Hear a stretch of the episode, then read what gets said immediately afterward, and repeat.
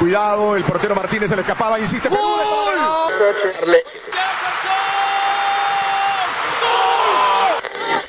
Aquí está el empate en el área Esperañol, en el área Esperañol está. ¡Gol!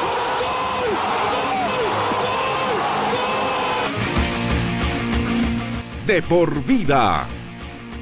De lunes a viernes, de 1 a 3 de la tarde, por Radio Cepra, 89.2 FM. Pasión por la radio.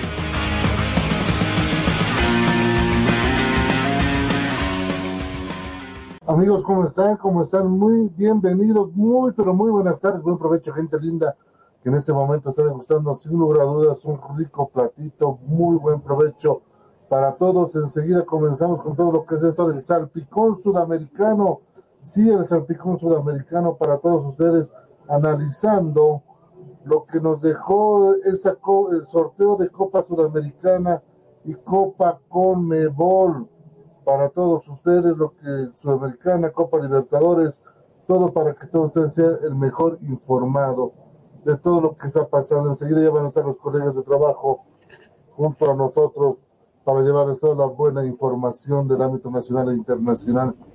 Habló hoy el Tigre Gareca, sí, habló el Tigre Gareca, vamos a estar también con sus repercusiones de lo que dijo el entrenador de la selección peruana de fútbol sí, el seleccionado peruano, que también ya está, ya está pensando en lo que va a ser eh, los partidos por eliminatoria de la jornada eh, 4 y 5. Entonces, eso lo vamos a tener todo adelante. Todo eso más adelante y enseguida ya van a estar todo el equipo de trabajo de, de por vida, del Serpicón, Erlan García, Roberto Sánchez, ya van a estar con nosotros para llevarles toda, pero toda la información de lo que se refiere. Enseguida vamos a ir con lo que nos ha dejado este sorteo de Copa Libertadores, Copa Sudamericana. Vamos a preguntarle a Erlan cuál fue ya más o menos las repercusiones que están habiendo en Cochabamba, el cruce que van a tener entre equipos de esa misma ciudad. Antes, por favor, si me permite, señor director, vamos a hablar de lo que ayer fue noticia, si ayer fue noticia, la llegada del refuerzo del conjunto de Stronger. Hablamos del señor Ma- eh, David Mateo. Fue un poco cansado, viaje largo, pero bueno. Que llegó ayer al promedio a las seis y cuarto de la tarde, aproximadamente llegó el señor eh, Mateos al Aeropuerto Internacional del Alto. Eh, escuchemos la llegada, me parece, escuchemos la llegada del señor Mateos acá, en De Por Vida. Bueno, un poco cansado, sí, un viaje largo, pero bueno. Muy contento de estar aquí y con ganas de empezar a trabajar. Bueno, me han hablado muy buenas cosas sobre, sobre el club, es uno de los grandes del país. Este año tengo la opción de jugar a Libertadores, o sea que es una motivación extra. Bueno, siempre desde pequeñito no me ha gustado definirme, es cierto que bueno, vengo de la cantera de Real Madrid, siempre hemos tenido el dominio de la pelota y bueno, me gusta jugar la pelota desde atrás y, ayudar al equipo en todo lo que pueda, en ataque y en defensa.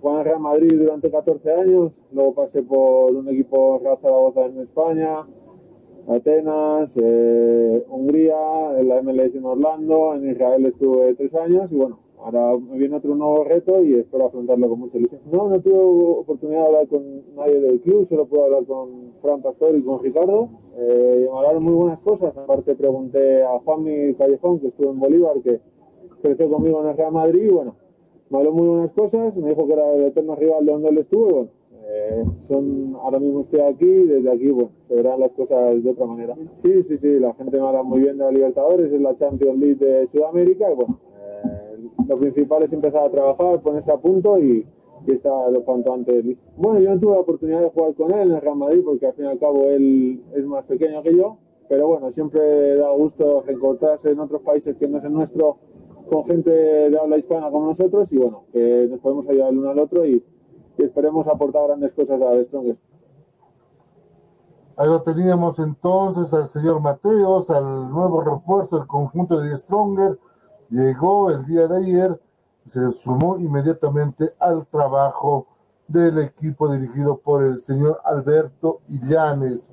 Entonces ahí lo teníamos a nuestro buen amigo David Mateos.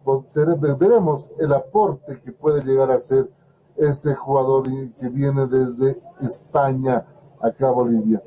Y quien estuvo de paso, que también llegó el día de ayer, y vamos a ir también con la nota en un momento, es eh, Luis Toco Maldonado. ¿Se acuerdan los atigrados del Toco Maldonado? ¿Cómo no se van a acordar? Campeón en el 2016 en el famoso 24-12. Aquí sus palabras, una vez llegadas a territorio tarijeño, el Toco Maldonado también ya guardando que empiece el torneo y jugar. Ojo, eh, aún tienen gratos recuerdos del Tigre, pero escúchenlo. Sí, bueno, eh, se demoró un poquito la llegada porque los dirigentes, la verdad, agradecidos con ellos, me dejaron terminar la competencia allá en Uruguay. Y nada, ahora ya a, ponerme a las órdenes del profe y a trabajar con todo. No, bien, bien, bien, fue muy rápido, mucha predisposición de ellos, del profe, este, mía también, así que se dio rápido. La llegada nomás se demoró para terminar la competencia, pero no nada, ahora ya contento y con la cabeza puesta acá. Sí, sí, me motivó y es una cosa que a veces son difíciles que, que siempre te hablen bien de siempre hay un pero, pero esta vez no, todo, todo positivo y bueno, este, dio para dio más ganas para estar acá. Sí, bueno, felicitarlos a todos por, por el logro tenido y, y después, bueno, la liga tiene sus complicaciones, te enfrentas a diferentes rivales de, mayor valía, pero bueno, con trabajo todo, todo se puede, así que nada, este, a, hablar poco y a trabajar mucho. No, no, no, sí, bien, tengo el trajín ahora de estos últimos días de, de viaje y de, y el parate de, haciendo trámites eso, la pandemia cambió todo, pero bueno, este, quedó parado unos días nada. sí, es una, es una competencia difícil, la, la geografía de, Bolivia también lo hace complicado, pero bueno, nosotros con, con trabajo y, profesionalismo no, no, es imposible, estamos, tenemos claro los objetivos del club y bueno, vamos a tratar de cumplir. Pero no, Tigre es una institución este, muy grande como para un juego con un solo título ser un ídolo, ¿no? Este, sí, les tengo cariño y ellos a mí, este, les deseo lo mejor, pero hoy les deseo lo mejor a, a Real Tomayapo, así que que tengan suerte, pero otra no. Sí, ya lo dije antes, que bueno, ahora ya no me va a hacer goles ni yo pegarle patadas, vamos a tirar los al mismo lado. Muy contento, él también tenía muchas ganas de estar acá, sabemos lo que es William políticamente, como ser humano también, así que va, va a aportar muchísimo. Ahora teníamos al Toco Maldonado, entonces refuerzo del conjunto del Real Tomayapo. Eh, jugador importante, jugador importante que une en sus filas el equipo de Real Tomayapo. Vamos a hablar de Bolívar. Escuchemos ahora al señor Armando Sádico, ¿le parece? Por favor, este jugador albanés que quiere ganarse el cariño de la hinchada, quiere convertirse en el goleador del equipo dirigido por el señor Nacho González. Acá las palabras del jugador albanés. Sí, un poco difícil acostumbrarse para mí, pero poco a poco. Sí, eh, los primeros días son un poco complicados para mí, para ambientarme con eh, el equipo, con el clima aquí, pero poco a poco voy a estar mejor. Un poco diferente de los campos que estaba acostumbrando, pero eh, me toca acostumbrarse, estas son las condiciones, eh, eh, voy a entrenar para acostumbrarse mejor. Bueno, compañeros me han esperado bien, todos. Entrenador, tienes las ideas claras. Y nosotros ahora estamos disfrutando este tiempo para conocerse cada día más con cada uno. Es verdad, pero como de hecho antes, que estamos poco a poco eh, serviendo estos días para eh, eh, conocer cada uno las ideas del Mister cada día más. ¿Cómo te estás aclimatando en las alturas bajas, subes? ¿Qué te parece esa, esa dinámica? Sí, me está costando un poco, pero poco a poco me voy a acostumbrar. No me queda nada más. Ahora teníamos entonces a Armando Sádico, este jugador eh, albanés que va a ser el refuerzo de la Academia Paseña.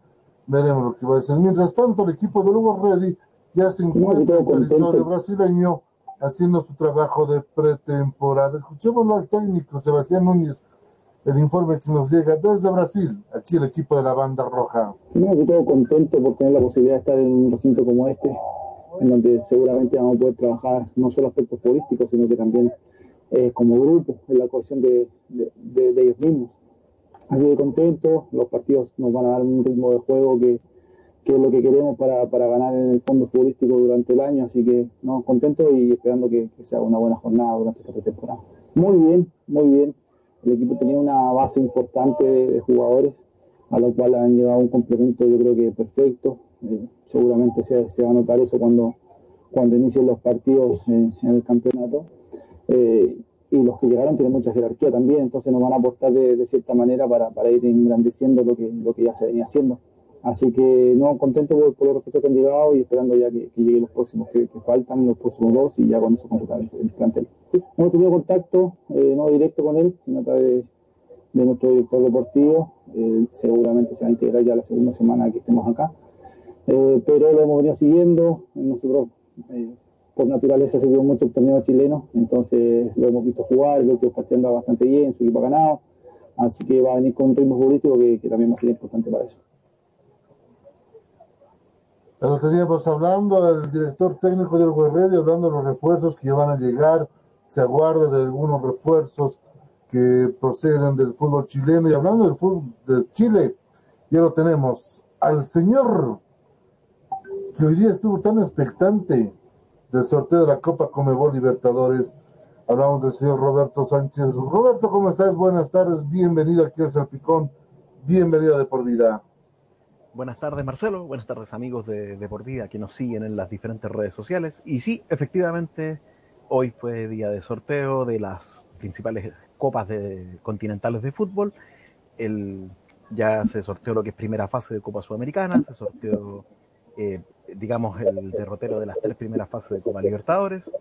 Y harto paño que cortar, harta cosa que comentar en, en ese sentido, Marcelo un, sorteo que a muchos dicen no dejó sabor a poco, otros dicen que se esperaba un poco más. Se cambió último rato alguna metodología, especialmente en el cruce de los en la sudamericana, Roberto, cuando se iba, se tenía pensado en primera instancia que era, eh, por ejemplo, Chile 1 contra Chile 3 o Bolivia 1 contra Bolivia 3, se decidió hacer un sorteo para, su, entre comillas, hacerlo más democrático, si queremos utilizar el término.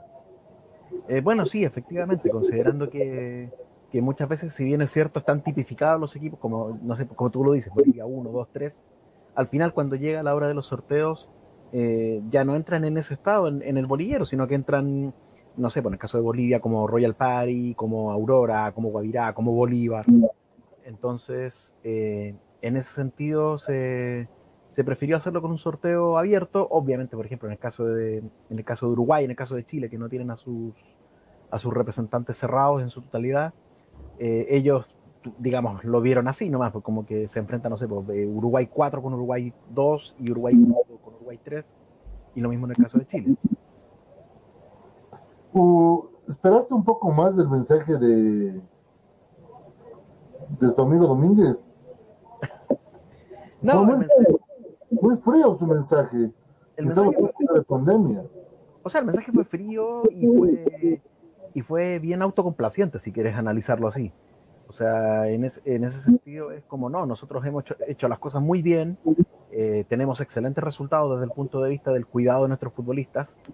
Y, en el fondo con eso también a la vez es un pequeño golpe, un pequeño palo, podríamos decir, a, a los que le han hecho problema al, al desarrollo normal de las competencias y eso, evidentemente, por ejemplo, a nosotros nos cae directamente con lo que sucedió en la semifinal de Copa Sudamericana. Es evidente lo que se está empezando a realizar entonces en el continente sudamericano. Eh, solamente se sortearon para que la gente, la gente que nos está empezando a seguir, solamente se sortearon las fases preliminares. Se sortearon solamente fases preliminares. No se sorteó todavía la fase de grupos, que era lo que muchos estaban esperando saber, por ejemplo, eh, a, la gente de Bolívar, de, perdón, de Stronger, a los equipos que en avanzada fase de grupos de los distintos continentes, saber contra quiénes iba a tocar. Solamente se hizo el tema de fase inicial. Tipo de Europa lo quiere hacer Comebol, ¿no? De hecho, en la Copa Sudamericana al menos lo va a implementar así. Eh, bueno, en la Libertadores ya venía con un esquema más o menos similar. Eh, una fase de eliminación primero, eh, en el caso de la Copa Sudamericana es una sola, en el caso de la Libertadores son tres, antes de lo que es el desarrollo de los grupos. En el caso de la Sudamericana se van a eliminar las llaves de los equipos de, de- dentro de los que son un- de un mismo país. Y de las ocho naciones sudamericanas, descartando a Argentina y a Brasil, cuyos representantes van directo a la fase de grupos. Eh, en- en- al menos eso es en lo que es Copa Sudamericana. En, la- en lo que es Libertadores sigue un esquema que es más al que tenemos acostumbrados, que son eh, una fase 1 con seis equipos, que, que son de las que son los seis peores rankeados de, de Conmebol, podríamos decir, y que se, y que se enfrentan entre ellos. Ahí, en, en esa fase 1, el rival más complicado, el equipo más, más complicado de la llave, a mi parecer, es el Guaraní de Paraguay. Después, en la segunda fase, entra el, el resto de todos los que son los, los terceros y cuartos eh, equipos de los respectivos países, más los eh, el sexto argentino y el sexto y séptimo brasileño, si no me equivoco. No, y eso es evidente. Eh, A todos, hay qué placer estar de cosas, vuelta hay con cosas usted. que todavía no, no tenemos tan claras. ¿Por qué Sudamérica quiere elegirse tanto en el contexto europeo? ¿Por qué quiere reflejarse en un espejo todo lo que hace Europa? Después del 2006, si no me equivoco, no, después del 2010, se está volviendo esta eliminación entre eh, equipos de países, si no me equivoco, Robert.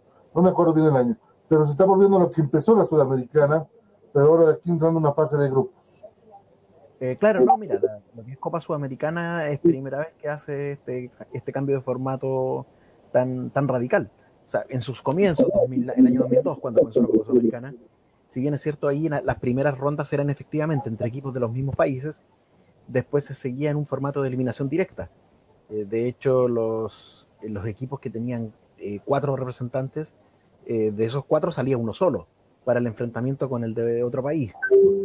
Me recuerdo así, eh, uno, uno que en el fondo tu- tuvo que ver directamente con, con estas dos naciones, eh, la del año 2004, cuando, cuando por una parte Wanderers y Universidad de Concepción se eliminan en la llave chilena y por la llave boliviana clasifica el Bolívar y se enfrentan entre ellos, para después seguir con el desarrollo del cuadro de la- en las fases finales según lo que, lo que se sorteaba. Y en el caso de los argentinos que ahí, y los brasileños que tenían dos rondas de llaves entre ellos prácticamente, para después eh, hacer los cruces con los restos de los equipos sudamericanos.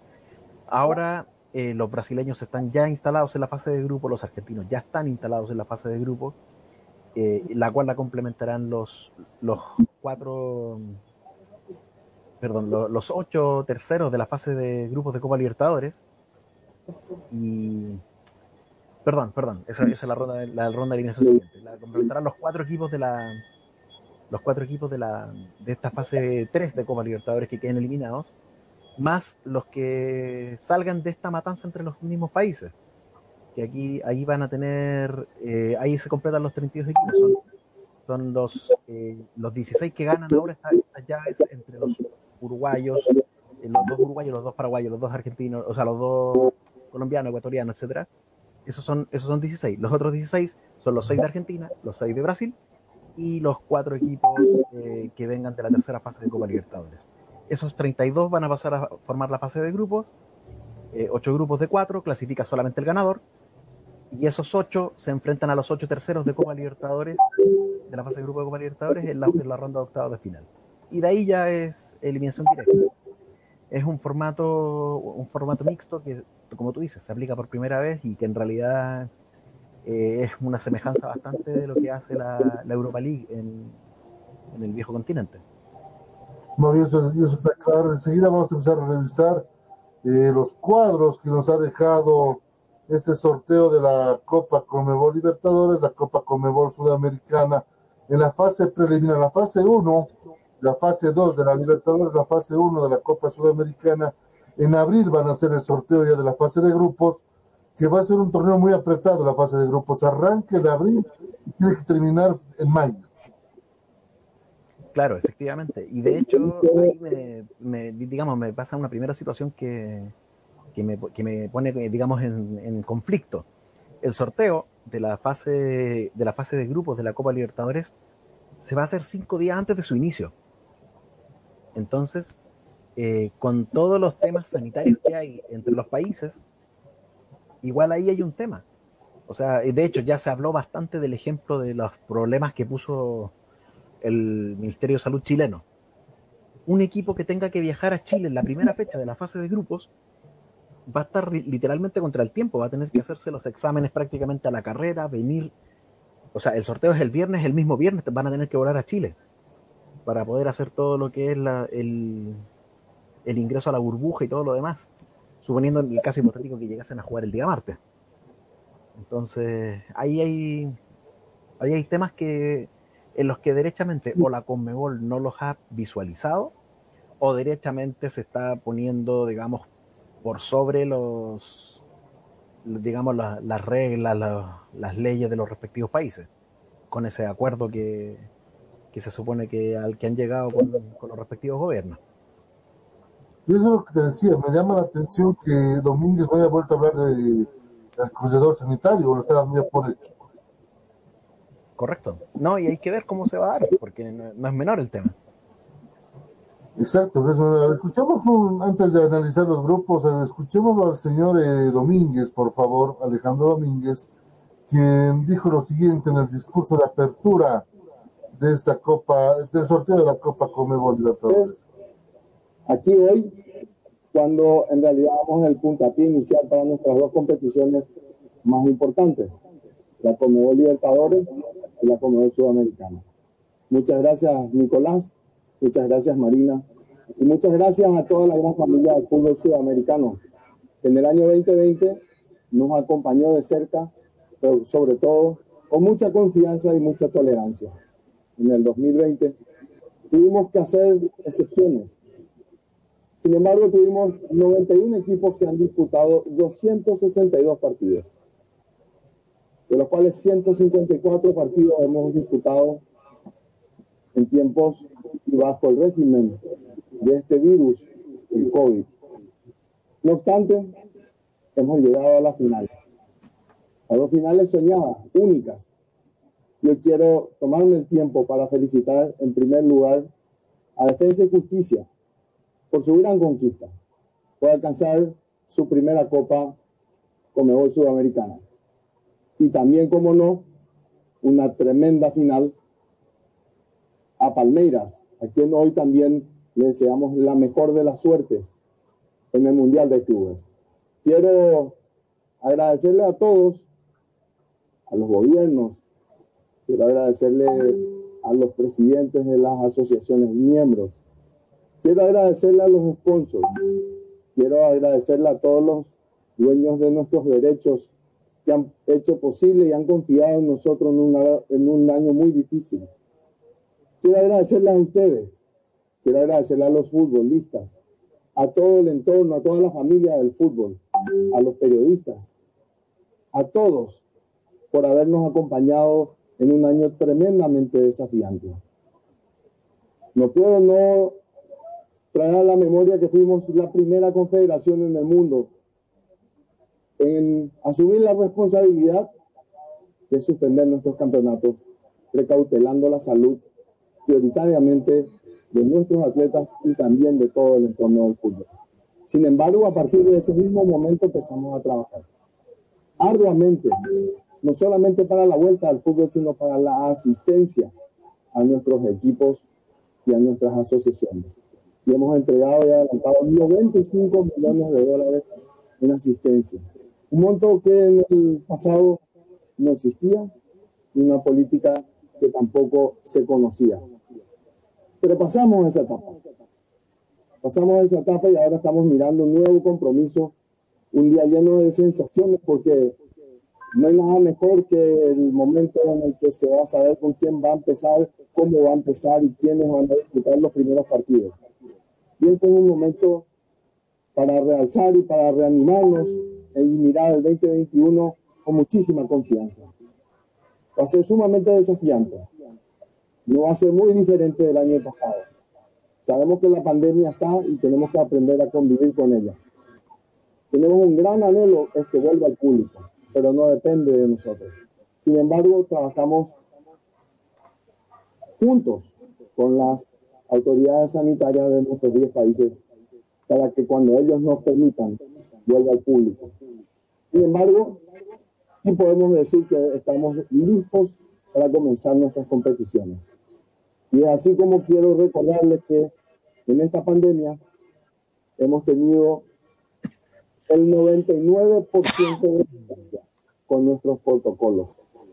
Vale decir que hemos cuidado la salud de nuestros jugadores, que sí, hay hubo un por ciento de contagios, pero en realidad nosotros somos la única confederación en el mundo que puede hablar de que ha cuidado de sus atletas en un porcentaje sumamente seguro. Sin embargo, quiero felicitar a toda la familia de Sudamérica, reiterar, saludar y felicitar a los miembros del Consejo de la Comedor que estuvieron aquí para apoyarnos, pero también felicitar a los clubes, a los jugadores, a los técnicos, a los árbitros, al público en general, a la prensa, porque estuvieron de nuestro lado y volvimos. Y no solamente volvimos, somos la, la única confederación en el mundo que volvió con sus dos competiciones más importantes sin cambiar el formato. Todos nuestros equipos, a pesar de que muchos países en su momento tenían sus fronteras cerradas, tuvieron la posibilidad de viajar, jugar de local y de visitante. Creo que esto hace que nosotros como sudamericanos reconozcamos este gran trabajo, porque nada hubiera sido posible si no hubiéramos trabajado en equipo. Y en equipo significa todos los que amamos el fútbol. Yo estoy muy agradecido a cada una de todas las personas que hicieron esto posible y hoy estamos acá a minutos de volver a comenzar y saber cómo se inician nuestras dos competiciones. Tenemos que recordar que en este año particular nosotros estamos de vuelta apostando a entregar mucho más dinero que el año pasado. Pasamos de 219 millones a 227 millones de dólares en premios a ambas competiciones, o en ambas competiciones, mejor dicho. Y no solamente eso, también podemos hablar del récord que hemos logrado en repartir premios este año. Como nunca antes, un club levantó en un solo partido 15 millones de dólares. Y a eso podemos sumar que la clasificación directa a la Copa Conmebol Libertadores del año 21 le suma la adición a 3 millones de dólares. A eso le podemos sumar que la participación en una recopa puede lograr alcanzar 1.250.000 dólares más. Y si tuviéramos la suerte de que nuestro equipo y representante en la Copa del Mundo de Clubes llegase a ser campeón, puede llegar a tener 5 millones. Ahí lo teníamos eh, al señor eh, Alejandro Domínguez.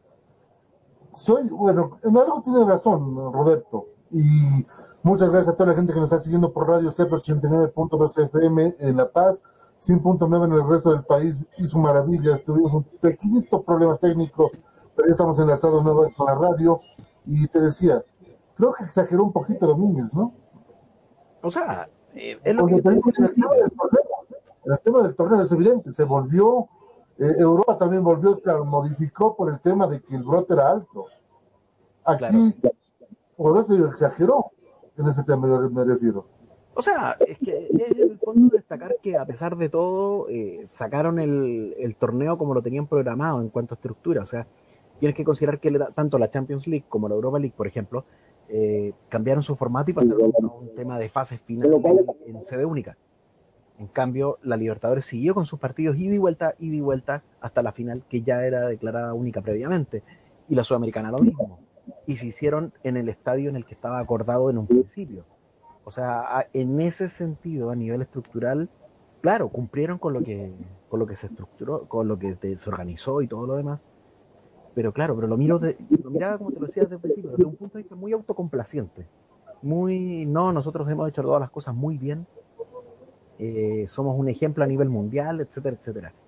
Eh, no veo una autocrítica eh, por, por los mismos temas de, los contagios. O sea, él habla que el 99,9% de los jugadores estuvieron, digamos, en condiciones seguras. Es probable que el porcentaje sea ese, pero el porcentaje de jugadores contagiados durante la competencia probablemente es un poco más. Claro, no estoy hablando de que se contagió el 40% de los jugadores, pero fácilmente tiene que haber sido un 5, un 6% de los jugadores entre Libertadores y Sudamericana. Los casos del el Junior, por ejemplo, el Junior, claro, los jugadores contagiados no viajaron, pero Junior, el día que quedó eliminado en Chile, ante Coquimbo, viajó con 14 jugadores, siendo que puede llevar hasta, hasta 22. Entonces, eh, y así como el caso de Junior, Estudiantes de Mérida también finalizó su, participación en Copa Libertadores y desarrolló su ingreso en Copa Sudamericana también en igualdad, en esas mismas condiciones.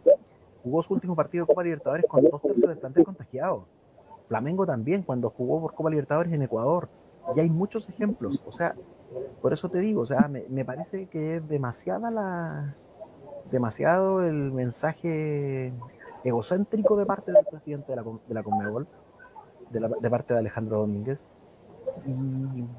y, vendiendo una situación que para los que hemos estado constantemente siguiendo el desarrollo de los torneos, no es tan maravillosa como en la pinta.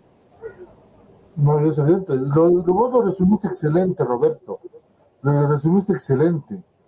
Por ejemplo, el señor Domínguez no habló de que Boca, mira, a Boca le postergaste un partido por la trágica muerte de Diego Armando Maradona, pero no le quisiste postergar un partido cuando tenía todo su equipo contagiado por coronavirus.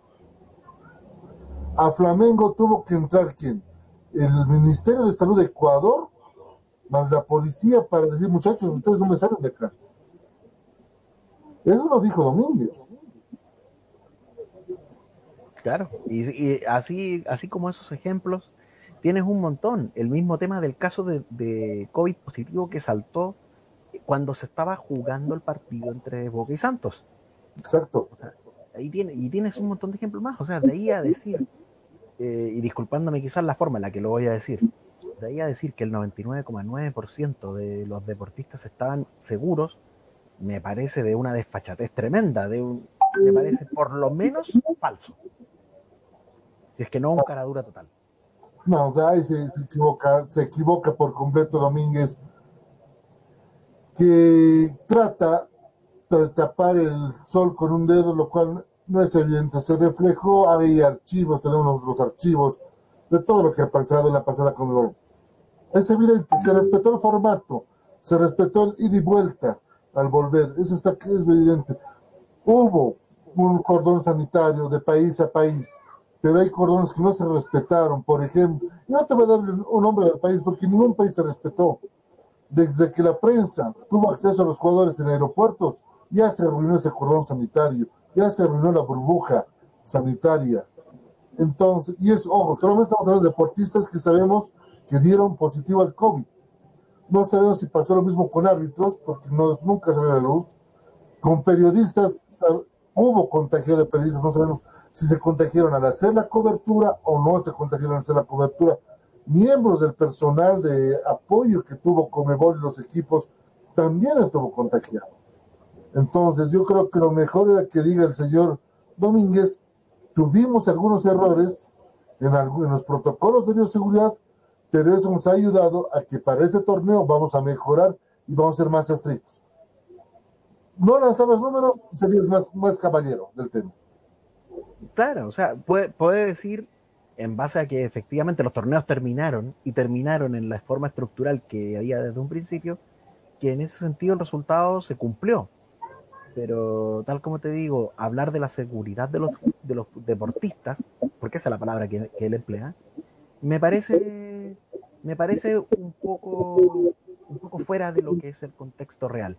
Porque de hecho, como tú lo dices, Marcelo, no tocó ninguno de los tantos problemas que se sabe y que es de conocimiento público que hubo y que hubo prácticamente en todos los países.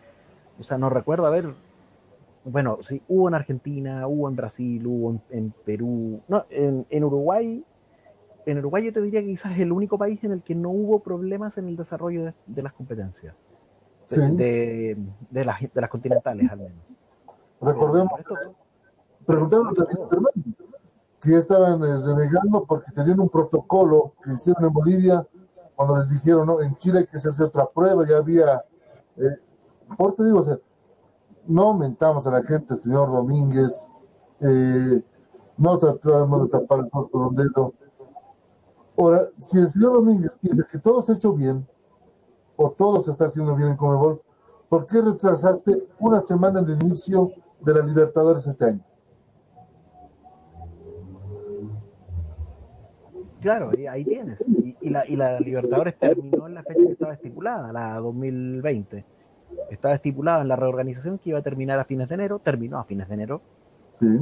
Y, tenías un, y tenías un par de semanas de margen, pero no tenías a ninguno de los equipos involucrados en, en esta fase previa.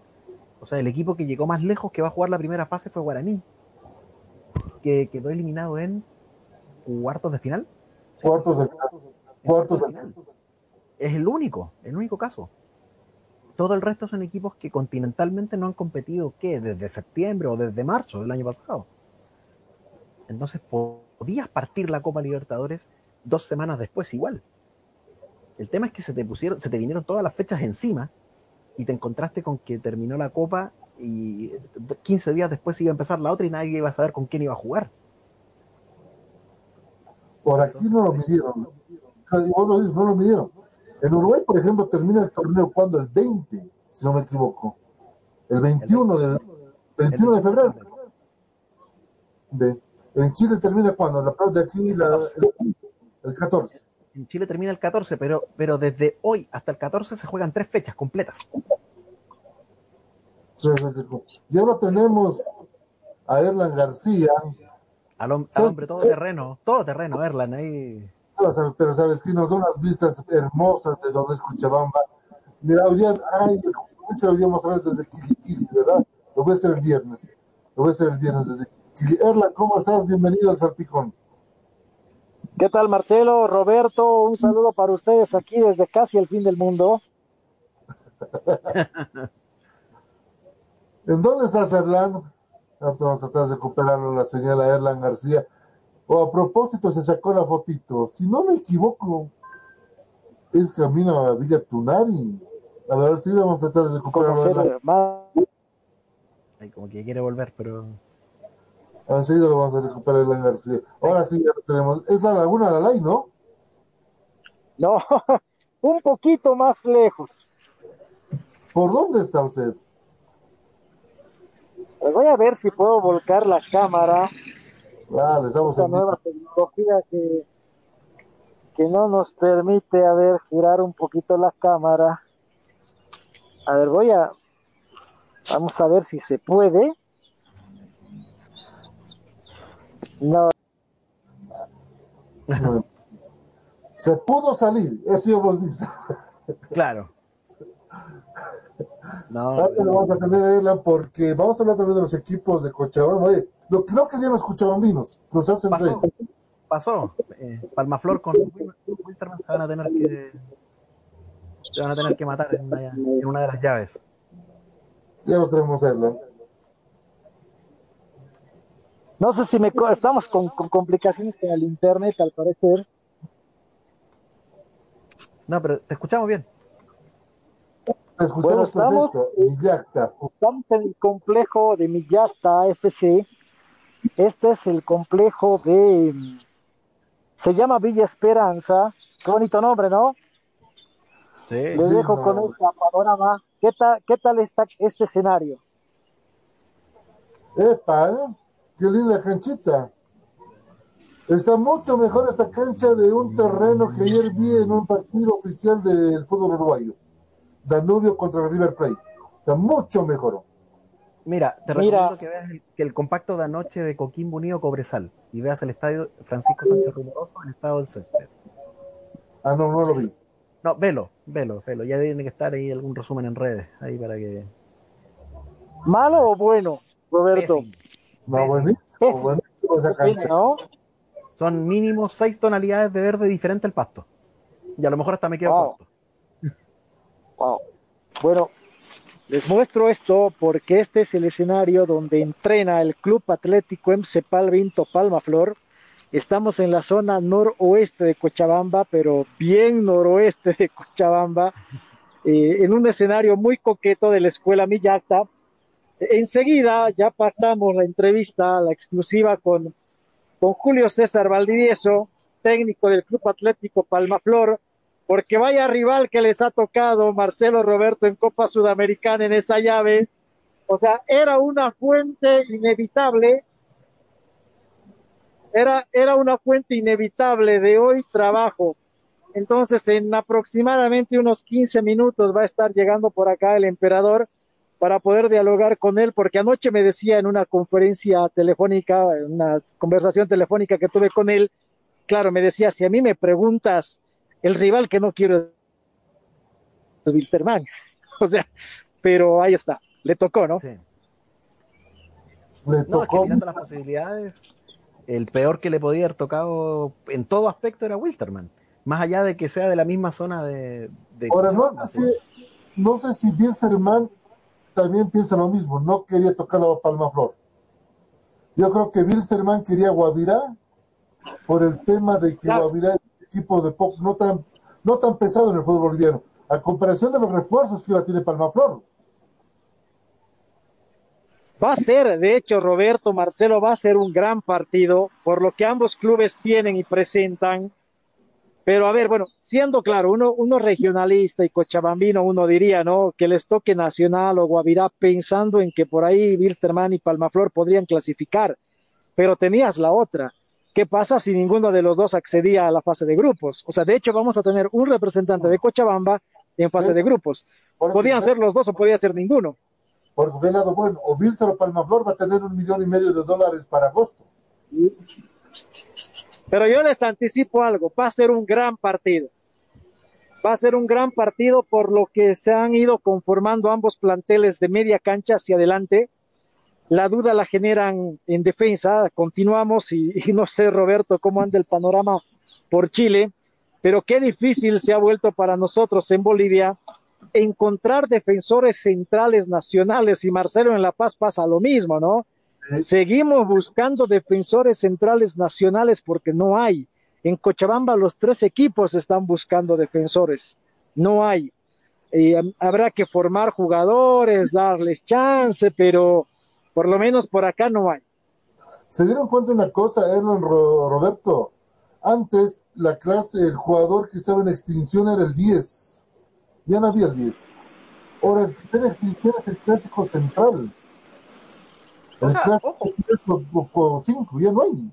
Ojo, Marcelo, que yo en ese sentido no quiere decir, por ejemplo, que estemos llenos de 10. O sea, el 10, el fútbol se ha reescrito tácticamente de una manera tan, tan fuerte que ese jugador, ese, ese que te mueve la pelota, que te juega parado, no prácticamente no existe en el, en el mundo futbolístico de hoy, salvo los equipos que se caracterizan por el juego de, de tenencia de balón, pero que a la vez cada vez son menos. La mayoría es más dinámica, es más es más transición rápida, es más, es más velocidad.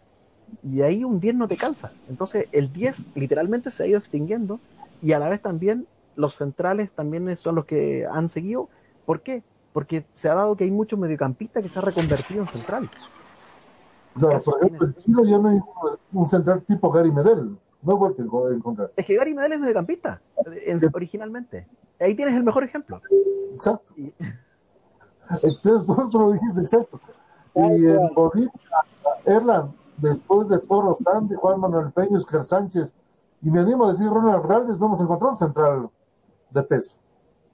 El último, a ver, lo teníamos a Marcelo Carballo, Edward Centeno y para de contar. Sí, del fútbol cochabambino. No hay más. Y no hay más. Y en Bolivia en general, ¿cómo cuesta, no? Por eso insisto, es la posición más buscada.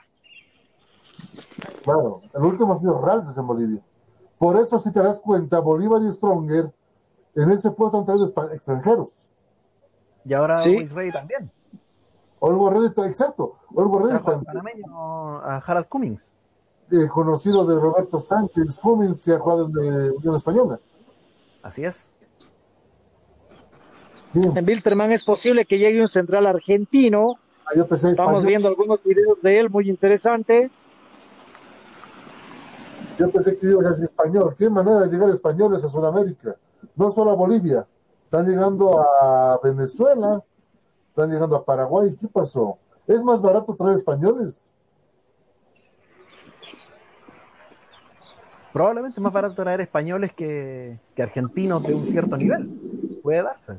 O sea, el, español también, cuando viene, tampoco viene, digamos, con una expectativa muy alta desde el punto de vista futbolístico. Por lo tanto, suele, suele ser que con un, con un cierto mínimo de, de calidad futbolística le alcanza y, el, y si a él le va bien, el equipo de al lado va a mirar que, trajo un- que trajeron un español y trae otro. Y eso ustedes en Bolivia lo tienen que claro. Claro, Bolívar empezó con eso. Preguntarle al Tigre, lo trajo a David Mateos. Hizo casi todo su casero. Quien empezó con la fiebre española, Marcelo, fue Wilstermann. Ah, claro. Y vas a recordar a Gerardo García Verodia, ¿no? Exacto. Ahora, empresario de futbolistas. Claro, y vieron que le fue bien porque también en honor a la verdad, vaya nivel del torero, vaya nivel de, de García Verodia, y eso, hizo, y eso hizo que llegue Félix Quero, David Mines, y a partir de ahí comenzó, comenzó toda esta legión de españoles en Bolivia. Claro, uno en tono de broma decía, pasaron 500 años y están volviendo a querer conquistarnos, ¿no? Si utilizamos esos términos con los lingüistas. Hoy es partido amistoso, ¿no, Hernán? Allá en el, de, de. Partido amistoso de Palma Floro. No te escuché, Marcelo, justo. Justo ese Toca, mira. No, lo que pasa es que, mira, viendo esto es justo para que veas que es un poco alejada de la ciudad donde estamos. Es justo la parada final de una línea de Trufis conocida. o sea, Ah, bueno, un saludo a los maestritos allá. ¿Ya? Y mira, mira, estamos tan cerca de las montañas. ¿ven? Oye, pero él se daría unos viajecitos, ¿no? La anterior vez estábamos Me encantaría poder volcar la cámara para mostrarles, a ver. Volcalo con tu mano, no hay problema, no, no uses el botón. Volcalo normal, estamos en vivo. Volcalo normal. A ver, a ver, a ver. La operación de así y volverlo así. Listo. Ah, bueno, bueno, bueno, bueno. No hay problema, no hay problema. Bello paisaje. Sí. Mira, eh, Roberto dice, de una vez ver la, la- de la vacación y está pensando en ese coche, dice Roberto. No, pero sí. Claro, y mira, les voy a ir mostrando un poquito del complejo de Academy Yacta. Tienen dos canchas, que estas canchas son nuevas, ojo. Eh, mañana, Marcelo, se va a jugar un partido amistoso acá mismo. Aurora va a jugar con el equipo de Millacta. Está confirmado ese partido. Y bueno, ya se volvió en este el cuartel general de Atlético Palmaflor. El equipo de. Ahora, ¿de dónde le decimos? Equipo de. Bueno, ¿dónde va a jugar Palma Flor su partido de Sudamericana? Eh, En el sudamericano Félix Capriles. Bueno, se descarta Colio entonces. No, lo que pasa es que Quillacoyo y en esto jalón de orejas para autoridades, ¿no? Es un descuido. Y creo que lo más aconsejable es demoler toda esa infraestructura y hacer una nueva. Porque se habló incluso de Villa Tunari, ¿no? Para que pueda haber un partido internacional en, eh, donde se está llevando a cabo ahorita un torneo femenino. Es el plan B. Es el plan B y se lo sigue tomando como un plan B, pero eh, se va a jugar acá. Vamos a ver, por ahí tenemos suerte antes de que comencemos el trabajo, que llegue algún dirigente, pero es el plan B. Pero de hecho lo jugamos en, Cochabamba. La sudamericana se la juega en Cochabamba. La Sudamericana en Cochabamba, sin lugar a duda. Vamos a repasar por en un momento dónde lo tenemos. Ya lo tenemos acá.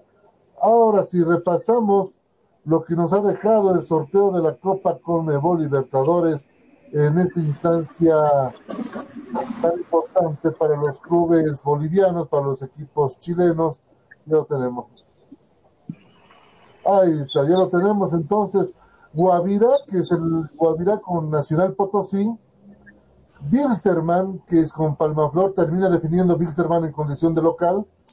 Chile 2 con Chile 4, que no se sabe todavía quiénes son, ¿no, Roberto? No tenemos todavía hoy algún probable. No, mira, en este momento el torneo chileno, esa parte de la tabla está bastante reñida entre lo que es el cuarto lugar y el décimo segundo.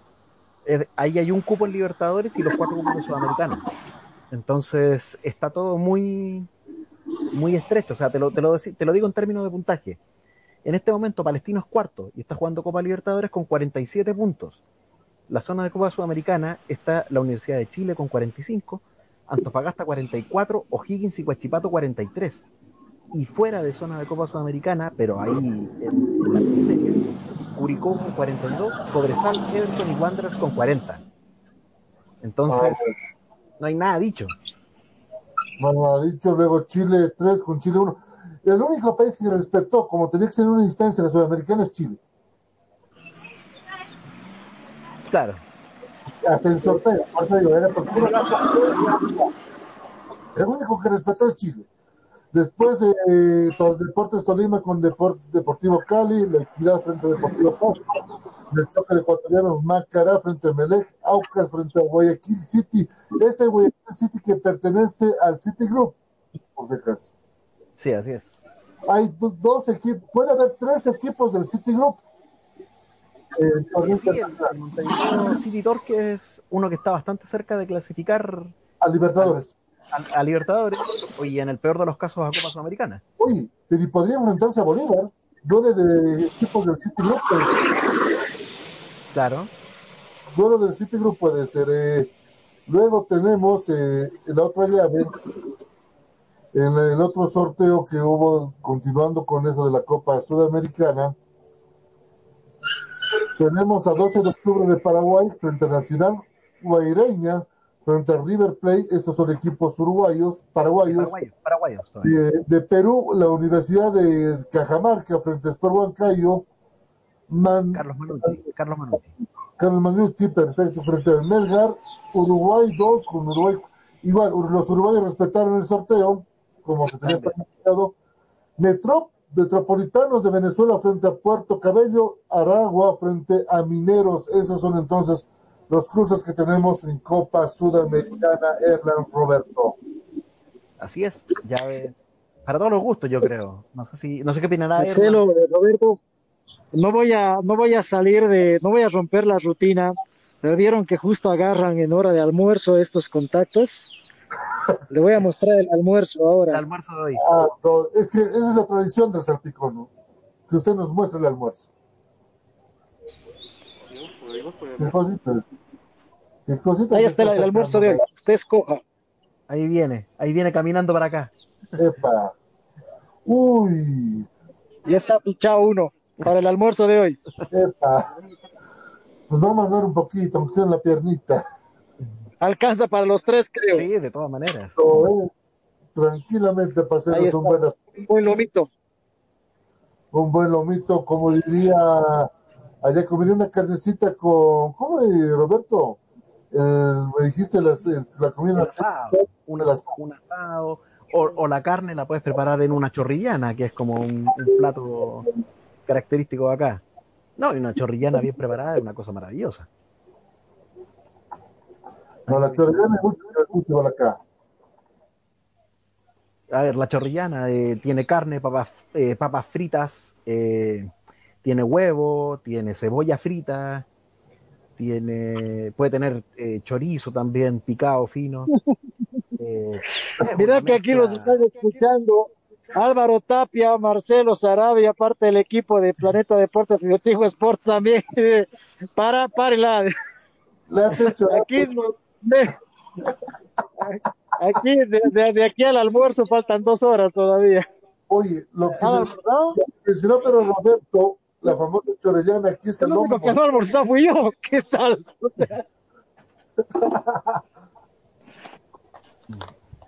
No, pero bien, el trabajo de los chicos de Planeta Deportes ahí, eh, aguardando la llegada del equipo de Palmaflor, que tiene pocos días, ¿no? Tiene pocos días más de entrenamiento pa- para el inicio de la Copa Sudamericana. Todavía no salió la fecha de inicio, ¿no? De la Sudamericana o es en marzo confirmado. eh, es en Está en marzo. marzo. No hay fecha, pero todavía, ¿no? Eh, no, la fecha exacta no, pero será en, será en marzo. Lo único que hay fecha confirmada Ahora- es de 24 juega Escuchamos a Alejandro Domínguez decir, no sé si sea bueno o malo, ¿no? El decir que se realizó el torneo sin ningún problema, eh, sin haber modificado el sistema de campeonato. Yo creo que hay mucho que, que hablar y lo habíamos hablado con ustedes también, de cómo sí hubieron inconvenientes, principalmente a partir de, incumplir con un protocolo de bioseguridad, con esto de las burbujas sanitarias. Ojo que esto todavía continúa, ¿no? y lo decíamos, ¿no, Roberto? Que alabó mucho el pan de Comebol, pero no mencionó, no hizo una autocrítica de los errores protocolares en las burbujas sanitarias de cada país. Eso pues el lado malo del discurso de Alejandro Domínguez, yo creo, en esta... Sí, o sea, no sé si Erlan coincidirá con lo que dije hace un rato. Yo consideré muy, muy autocomplaciente el discurso. No sé qué opinas, Erlan, al respecto. Es un riesgo, ¿no? O sea, y lo decíamos con ustedes también, Roberto, Marcelo, ¿qué esperamos? ¿Que alguien fallezca? O sea, afortunadamente, Marcelo, y para conocimiento de Roberto, hoy comenzó el clasificatorio femenino en Villa Tunari. El equipo campeón va a ir a la Libertadores en Argentina. Se lo realizó en Villa Tunari. Y no sé si por descuido, la cámara que estaba transmitiendo el evento eh, enfocó el campo de juego en una jugada, pero se veía público, donde incluso vamos a destacar a, al expresidente de Bolivia en el, entre el público, pero sin uso de barbijo. O sea, cero cuidado también, ¿no? Claro, no se están tomando en cuenta muchas medidas de bioseguridad y así queremos arrancar el ojo. Que lo que no, no lo dijo tampoco Domínguez o no lo quiso decir, porque hay algunas federaciones, miembros de Comebol, que están viendo la forma de importar de manera privada las vacunas para inmunizar a sus eh, jugadores. Y FIFA ya lo dijo, ¿no? Prioridad nosotros no somos. Sí, sí, sí. ¿Se acuerdan cuando discutíamos en un programa un debate interesante de cuál tendría que ser el orden de prioridad para las vacunas? ¿Dónde queda el futbolista? Claro, es, justo el olímpico. Yo, por, en este momento es prioridad de los futbolistas para arrancar los torneos. Mira que en Europa, en Europa ya lo dijo la Juventus, nosotros vamos a dar dinero para las vacunas, pero para el personal de salud, para que se siga vacunando el personal, no para nuestros jugadores. Es que tiene, que, ser así, o sea, el personal de salud es el que está más expuesto a, todo esto y después vienen los grupos de población de riesgo, a mi parecer. O sea, antes... Les cuento una anécdota, Roberto, que pasó hoy. ¿Qué pasó? Hoy denunciaron desde Cochabamba y valga esto y un jalón de orejas para quienes lo hicieron, que ya están comenzando con las vacunas a, la gente que está en primera línea, pero denunciaron desde acá de que en algunos centros médicos y hospitales priorizaron que se pueda dar la vacuna a plantel administrativo, a gerencia de hospitales, a personal que no tiene nada que ver con primera línea. Y esto lo denunciaron y ojalá se corte porque primero lo primero. Ah, ya, no faltó el vivo entonces ya. Y besa criolla, dirían muchos. No, realmente, es que hay de todo, hay de todo. Eh, la Viña del Señor. Eh, aprovechando que lo tenemos a ver, repasaremos lo que dejó también la fase preliminar de Copa Libertadores de América, ¿les parece, muchachos? Eh, porque también estaban expectantes lo que iba a pasar eh, varios países con la primera fase, con la, primera línea de la Copa Libertadores de América, ya lo tenemos ahí. Fase 1 de Copa Comebol Libertadores, entonces, Uruguay 4, que se va a enfrentar a la Universidad Católica de Ecuador, Universidad César Vallejo de Perú frente a Caracas Fútbol Club y Royal Party frente a Guaraní. Creo que el que peor la llevó es el equipo boliviano en esa fase. El que no quería le tocó. Sí, totalmente de acuerdo. O sea, Royal Party, bueno, lo, lo hablábamos también, dentro de lo que era el bombo eh, de la fase 1, claramente el rival al que todos querían esquivar era Guaraní, un equipo que ya viene con un trabajo con un trabajo constante, continuo y que se vio reflejado en los cuartos de final que metió en la Copa Libertadores de este año, aún viniendo exactamente igual que ahora desde la fase 1. Entonces, en ese sentido, digamos que Royal Party le, digamos le tocó el sorteo el, el sorteo malo el sorteo malo lo define, es evidente, Royal Party en condición de local, pero es, el equipo de, de Guaraní y ese rival que nadie lo quería tener. Y el duelo más parejo, podemos decir lo que es el de César Vallejo con Caracas. Porque no podemos hablar de Uruguay 4 porque no conocemos quién es el rival todavía de Católica, pero el de César Vallejo Caracas por el momento se puede decir que es el cruce más parejo que hay. De todas maneras, aunque no sepamos, aunque no sepamos quién es Uruguay 4, eh, si no es uno de los equipos tradicionales, si es, por ejemplo, el, el Montevideo City Torque, que era uno de los que estábamos hablando que podía meterse, sería también una llave bastante pareja, una llave, una llave interesante de ver. La Universidad Católica en la Copa Sudamericana del año pasado algo mostró en las, en las tres rondas que jugó y puede, digamos, aportar, aportar también aprovechando la, ventaja de jugar de la, de la localía, que la localía en Ecuador para los equipos uruguayos nunca ha sido, digamos, algo, algo favorable. En el otro grupo, en el otro bombo, ya donde ingresan, eh, por ejemplo, los equipos chilenos, ingresan los equipos argentinos y brasileros, tenemos eh, lo siguiente, por ejemplo, a el E1, que en este caso vendría a ser Uruguay 4 Católica, se enfrentaría a Libertad, ¿eh? Duro rival para el, el que le toque con Libertad. Brasil 7, que puede ser Internacional de Porto Alegre o Atlético Mineiro Botafogo, frente a Cucho Club. Claro, eh, Corinthians, Santos, o sea, Corinthians, Corinthians y Gremio, perdón, son los otros que están peleando ese cupo. Exacto. Uruguay 3, que lo decía muy bien Roberto, puede ser eh, el, el, equipo del City Group frente a Bolívar, que también pertenece al City Group. Clásico City. Clásico de City puede ser ahí. Chile 3, que todavía está ahí en veremos. Chile 3 que está en veremos, lo decía muy bien Roberto, que hay equipos divididos por a San Lorenzo, duro rival que le tocó la claro. primera a Chile 3. Mira, el Chile 3 podríamos decir que eh, ya tiene algo de forma, porque en este momento la Unión Española es tercero en la tabla, ya. está a, cu a, cuatro puntos de Unión La Calera y está a cuatro puntos sobre Palestino, a falta de nueve por jugar. Entonces. Ganó eh, un partido seguro a Chile 3. Exactamente.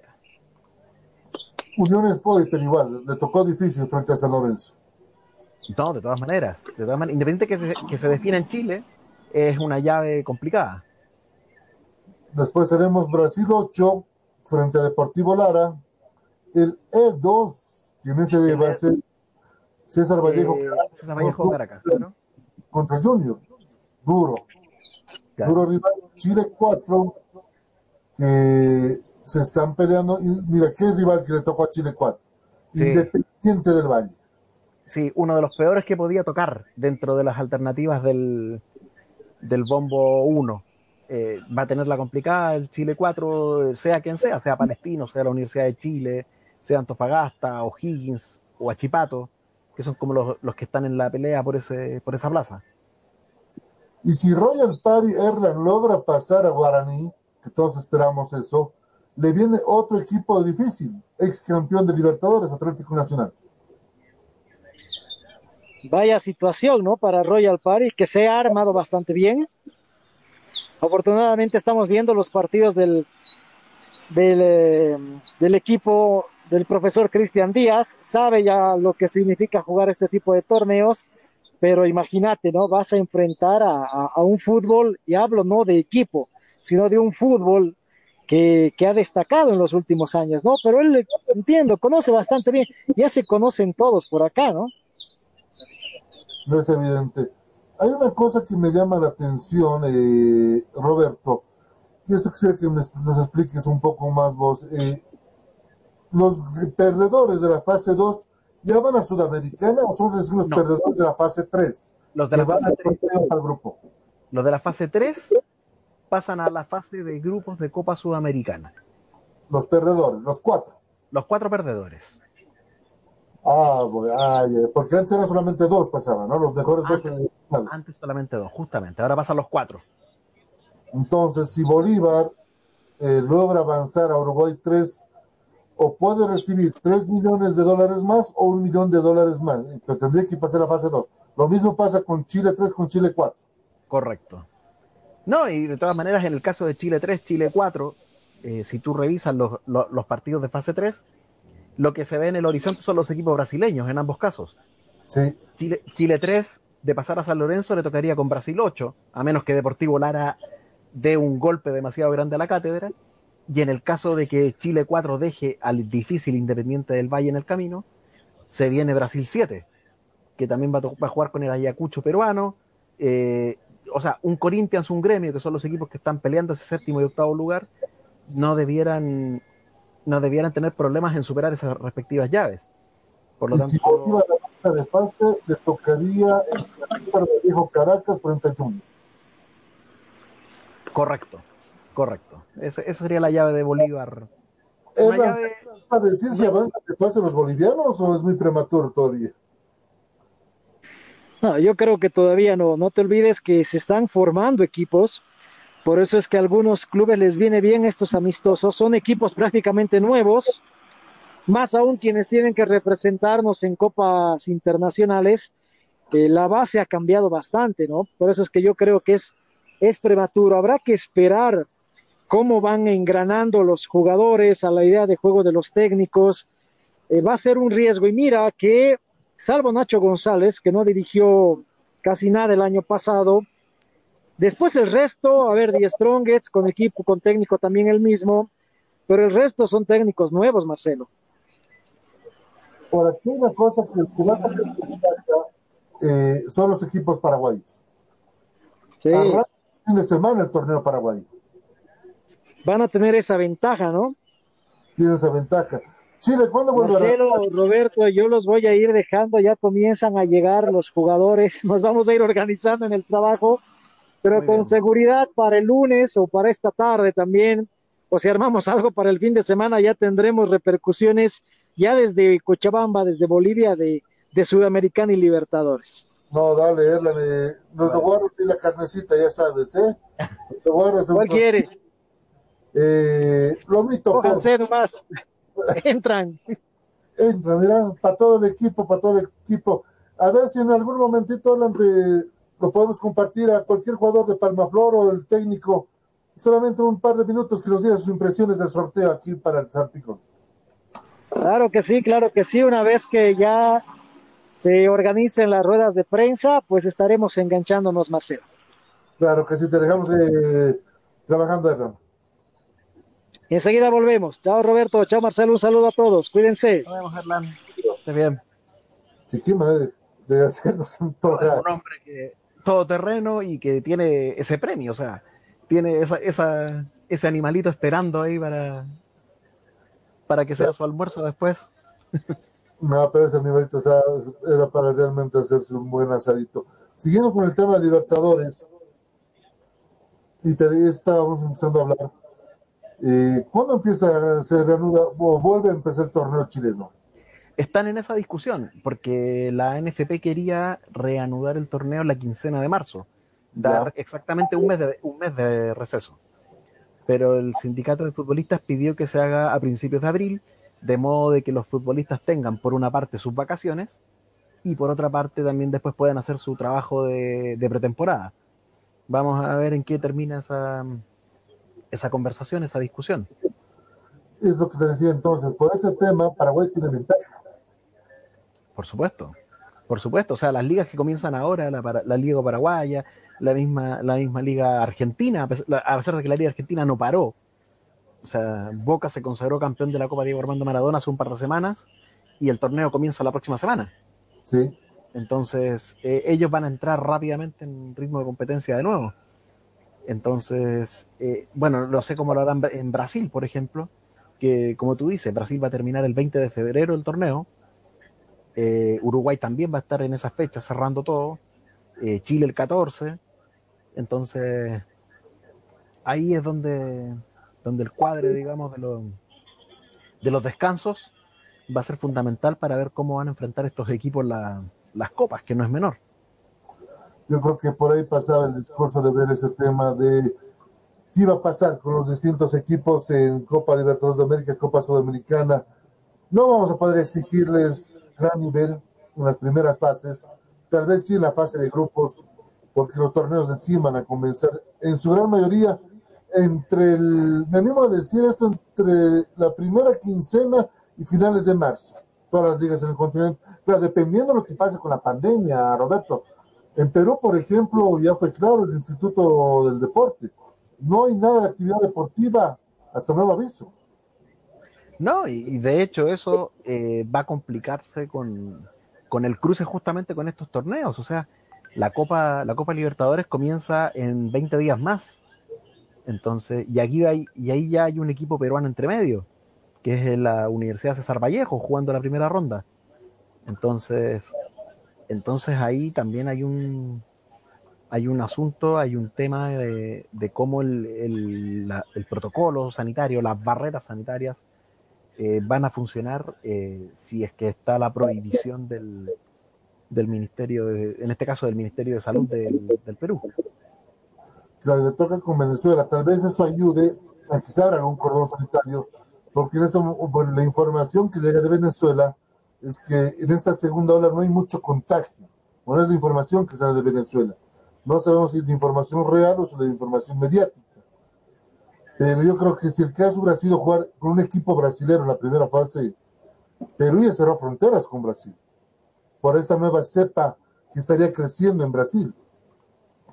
Así es. Y, y de hecho, o sea, es bastante relativo el, el cómo se van a comportar los países. O sea, y, y cuánto va a repercutir en, en el tema de las, local, de las localías, sobre todo. O sea, recuerda lo que, lo que, lo que trajeron, digamos, como consecuencia la, el tema de la semifinal de Copa Sudamericana, con, con delegación argentina diciendo vamos a pedir que Chile no tenga su localía en, digamos, no puede ejercer su localía en, en, su país si es que van a seguir haciendo este tipo de problemas. Exacto. O sea, y así como pasa con Chile, cualquier país que puede, puede pasarle a los, a los peruanos, puede pasar que los peruanos terminen jugando o terminemos todos jugando de local en Paraguay. Por Domínguez lo hacemos, ¿no? No, Domínguez, Domínguez ya nos tendría todos metidos en Paraguay, es un hecho. Y es evidente. Eh, eso es lo que va a pasar entonces en fase de grupos. El trabajo de nosotros arranca el 24. 24. 24. Tenemos el partido de. Dame un rato. Uruguay 4 con la U Católica. Claro. Claro, ahí, ahí, comienza eso, ahí comienza esto en la ruta que, que va a llevar a uno de estos equipos al, al, Mundial de Clubes, donde este fin de semana tendremos al Palmeiras. El Palmeiras este fin de semana, aparte decía, nuestra eh, transmisión de Libertadores arrancamos el 24. Eh, creo que lo va a relatar Ronaldo, me estaban diciendo, y con, con la U Católica. El de César Vallejo con Caracas lo hacemos con Marcelo González Roberto Sánchez, lo vamos a hacer ese partido. Y Royal Party frente a Guaraní, eh, vamos a tener un nuevo compañero, un relator que lo tiene Erland, dice que es un diamante en bruto. Hay que, se los ha traído desde Cochabamba, entonces epa, ¿eh? lo vamos a tener acá. No, excelente, y bienvenido, y bienvenido va a ser. O sea, claro. hay que, y bienvenido, claro que va a ser bienvenido si, si, si viene a, a, aportarnos al equipo. O sea, esto en el fondo, como, como siempre lo suelo decir, nos debemos a nuestra gente, a los que nos escuchan en Radio Cepra, a los que nos ven en redes. Y si a ellos tenemos la oportunidad de ofrecerles un producto mejor aún gracias a, a, este refuerzo, hay, hay que darle con todo. Claro. Y no nos olvidemos que también vamos a tener eh, en el tema de de Libertadores eh, ya más un equipo un poco más consolidado. Por ejemplo, el duelo entre equipos cochados va a ser solamente Relato Cochabambino. Él no lo va a comentar, lo va a relatar. Es que le van a poner, va a ser lindo escucharlos, cómo van claro. a repetir Es que es lo que corresponde, es lo que corresponde, sería lo ideal.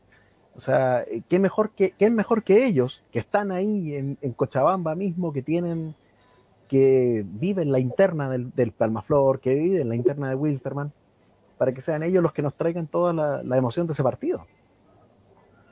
Y este señor eh, se comprometió a estar con nosotros la, eh, una vez terminada su gira. Dijo, ya los, plan, los, de, los planté mucho, pero esta vez ya no los planto más. Su amigo. ¿Lo conocen? ¿Lo conoce el señor? Por supuesto que conozco a ese señor. Eh, se comprometió a estar con nosotros. Eh, una vez termine su gira por Brasil, esperemos que les vaya bien al señor Sebastián Núñez.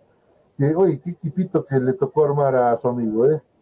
Qué equipo que tiene. No, tiene una, una hermosa tarea, un gran desafío. Ah, solamente le digo para la gente de Always Ready. Eh, Chumacero no va a fichar para el equipo de la banda roja. Ya. No ficha. Apareció un equipo chileno, me dijo su empresario. Eh, no, no, eh, no me quiere decir el nombre. El señor Fabio Caballero me dijo que un equipo chileno interesa. Pero tiene que responder hasta el 20 de febrero. Porque ese equipo chileno está viendo si entra Libertadores contra Sudamericana. Pero Chile, Chumacero quiere quedarse en la paz, o sea, todo apunta que va a ser Strong. Claro. No, de todas maneras, eh, de hecho, podría, si fuera por jugar Libertadores, la- ahí tiene la opción y tiene, y tiene todo, todo directo. Tiene todo directo. Eso fue entonces lo que pasó esta mañana en Copa Libertadores de América. Cambiamos de tema, por favor, señor director. Cambiamos de tema, mi querido Roberto. Arrancó el Mundial de Clubes con sorpresas o no hubo sorpresa. ¿Usted qué me dice? Yo digo que no hubo sorpresas. Eh, mira, el partido inaugural, que es el que estamos viendo, eh, un partido complicado para, para Tigres. En el primer tiempo, Lusan Hyundai eh, presionó mucho y fruto de esto llega el primer gol que estamos viendo a continuación por parte del capitán del, del equipo coreano, el número 44. Eh, entonces, claro, no, eh, con los nombres, con los nombres vamos a andar un poquito complicados, pero Se suena, no, suena un nombre de dibujo animado, ¿no? Peking Claro, ¿no? Y además tienes, tienes que habían eh, seis, seis jugadores de apellido Kim en el equipo coreano. Entonces, bueno, eh, Tigres supo de todas maneras revertir la situación y ahí apareció su el eterno goleador, el, el incombustible André Pierre Guignac, que en dos ocasiones aprovechó aprovechó la- la- las chances que le dio el equipo coreano. Bueno, acá la irresponsabilidad del mismo capitán, Sí, del mismo, el mismo goleador del, del autor del primer gol del mundial. pero que no lo ve el bar. No, no, si se- aquí el VAR apareció, pero esta vez considero que apareció bien. O sea, la mano va arriba, va en un contexto completamente fuera de, fuera de, digamos, de, de la naturalidad del cuerpo y va derechamente a obstaculizar el cabezazo que era justamente del propio, del propio. Exactamente. Y ahí el árbitro uruguayo, Esteban Ostojic, rápidamente lo revisa y cobra el, el lanzamiento de penal, que el propio Guiñac lo cambiaría por gol al filo del descanso del primer tiempo, en lo que sería la ventaja definitiva para, para Tigres y su clasificación a las semifinales, donde lo espera el Palmeiras. El Palmeiras, 2 de la tarde, hora de Bolivia, 3 de la tarde, hora de Chile, hasta el compromiso del día domingo. Y acá, la posición adelantada, ¿no? Que fue bien anulado este gol que los reclamaron los surcoreanos. Pero es que, bueno, tú sabes que ahora la- las posiciones adelantadas, por muy mínimas que sean, no te las perdonan. Mira, ahí, ahí las líneas son claras, el offside existe y por más que el gesto técnico había sido extraordinario, el gol, el gol se pierde y con esto, con esto Tigres eh, logra dar el primer paso en el Mundial de Clubes. Eh, se, se vio público, eh, no falta, ¿no? El mexicano en las gradas. Ahí lo tenemos a Kiki, el capitán del equipo del Ursan Hyundai, que va a jugar por el quinto y sexto lugar. Ya también enseguida vamos a repasar contra qué jugador y contra qué equipo. Eh, lo cierto que este Mundial de Clubes se está llevando a cabo donde es un parámetro para Qatar de lo que va a ser primeramente eh, el Mundial de Confederaciones, que va a ser el último Mundial de Confederaciones, Roberto, porque de ahí se elimina y viene el Mundial de Clubes con 24 equipos de todo el mundo. Así es, eh, la, la última posibilidad, digamos, para, para, que, que- para que este evento se desarrolle de esa manera y los cataríes tienen la, posibilidad también de de testear lo que va a ser el desarrollo de los, de los torneos en un ambiente en un ambiente real, en un tema temporal real. Porque una cosa es que tú hagas las simulaciones y otra cosa es que veas realmente la- las condiciones de cancha. Bueno, ahora eso sí se está haciendo con el 30% de la capacidad del estadio, pero el día de mañana eso, eh, al menos es la intención del presidente de la FIFA, es que no pase y que se juegue a estadios llenos en el Mundial del 2022. Un estadio en muy buenas condiciones, un gramado, una alfombra hermosa, una alfombra, un tapete de mesa de billar parece. No, por supuesto. O sea, el estado del campo es indiscutiblemente muy bueno. El, estado del, del estadio Ahmad Bin, Bin, Ali, que fue sede del partido entre Tigres y el Ulsan Hyundai, y que nos permitió ver, ver digamos, varias cositas interesantes del, de ambos equipos, como lo habíamos comentado, pero que, y que también va a ser el estadio donde, donde vamos a tener este domingo el partido del quinto lugar, que como, que como tú dices, más adelante veremos quién lo protagoniza además del Ulsan Hyundai. Exactamente, vámonos a repasar por favor, señor director, lo que nos dejó la, el otro compromiso por el, por, la, por el Mundial de Clubes, donde se enfrentaron el el equipo de anfitrión, hablamos del Al-Duhali, no sé si lo dije bien. El, el Al-Duhail de Qatar contra el Al-Ali, el campeón, el eterno campeón egipcio. Y Pues campeón continental. la Conca África, de la Champions Africana. Eh, no, este, este, eh, estos son los, los reyes africanos. Eh, tienen, creo que 10, 11 Champions africanas. Es uno de los equipos más laureados del mundo en cuanto a títulos continentales, compitiendo con, compitiendo con el Boca Juniors, compitiendo con el Real Madrid, a ese nivel de... Pero claro, o sea, evidentemente no traspasan eso a competencias de carácter más global, porque a pesar de que hoy, eh, a pesar de que ganaron ayer y ganaron jugando muy, muy bien y pudiendo ganar, mira, aquí este offside es milimétrico y con este gol el partido moría.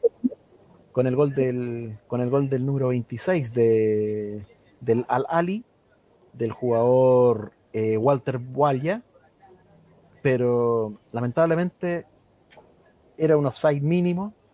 Como se dice en el básico, Roberto, su uña no cortada del dedo gordo es lo que le inhabilita. te digo, es un offside mínimo. Y claro, y como no, y como no aseguró el partido en ese momento el, el Al-Ali, en el segundo tiempo el Al Duhail se le fue con todo y pudo perfectamente igualar el marcador. Y terminó, digamos, bombardeando la portería de Mohamed el, el Shenawi, el portero seleccionado egipcio, y que pudo perfectamente terminar con, con algún gol, digamos, en contra. Cerca de las 15.000 personas en este compromiso. Más público porque jugaba de local. Claro, ¿no? Y de todas maneras, el bueno, es, es un tema también del público, un tema del estadio. Este, este partido se jugó en el, en el Education City Stadium, también, también evidentemente en Qatar, y que es, y que es el estadio principal del, del torneo. Este estadio que recibió el duelo de Al Duhail con el Al Ali, que recibirá el día domingo la semifinal de Palmeiras, y en el cual el día jueves de la próxima semana se jugarán los dos partidos finales. Y ese, Entonces, y ese San ese que fue estrenado con este partido es donde va a ser el partido inaugural de la Copa del Mundo. Co- correcto, así es. Y un, partido, digamos, este de Al Duhail con Al Ali, que también contó con presencia latinoamericana en el arbitraje. Así como decía que el partido inaugural contó con, con el equipo uruguayo de árbitros, con Esteban Ostojic, con Nicolás Tarán y con Richard Trinidad, asesorado también con Edina Alves como cuarta árbitro, y desde el bar con Nicolás Gallo y Julio Bascuñan, colombiano y chileno. Eh, en este partido de Al Duhail fue la, digamos, el equipo de la CONCAF el que tomó la responsabilidad de arbitrar, con el guatemalteco Mario Escobar como árbitro principal, con el también guatemalteco Humberto Panjó y con el jamaiquino Nicholas Anderson como asistentes, y con Drew Fischer y Kevin y el holandés Kevin Blom en el bar. Entonces, el, la presencia latinoamericana fue muy fuerte en el, en el primer día del Mundial de Clubes. Es evidente, ya lo tenemos a Guillermo Rojas, porque en un segundo más vamos a hablar de lo que dijo el Tigre Gareca hoy. El Tigre Gareca que dio conferencia de prensa. Ahí tenemos entonces. ¿Qué tal, a- muchachos? Ya lo tenemos a Guillermo Rojas. ¿Cómo estás, Guillermo? Una conferencia, una conferencia de prensa, Marcelo, disculpa que te interrumpa, buenas, buenas tardes a todos, problemas de internet como siempre, una conferencia que duró más que, que un mensaje a la nación del presidente Sagasti. ¿Por qué lo dice así? Si es su amigo, el señor Gareca.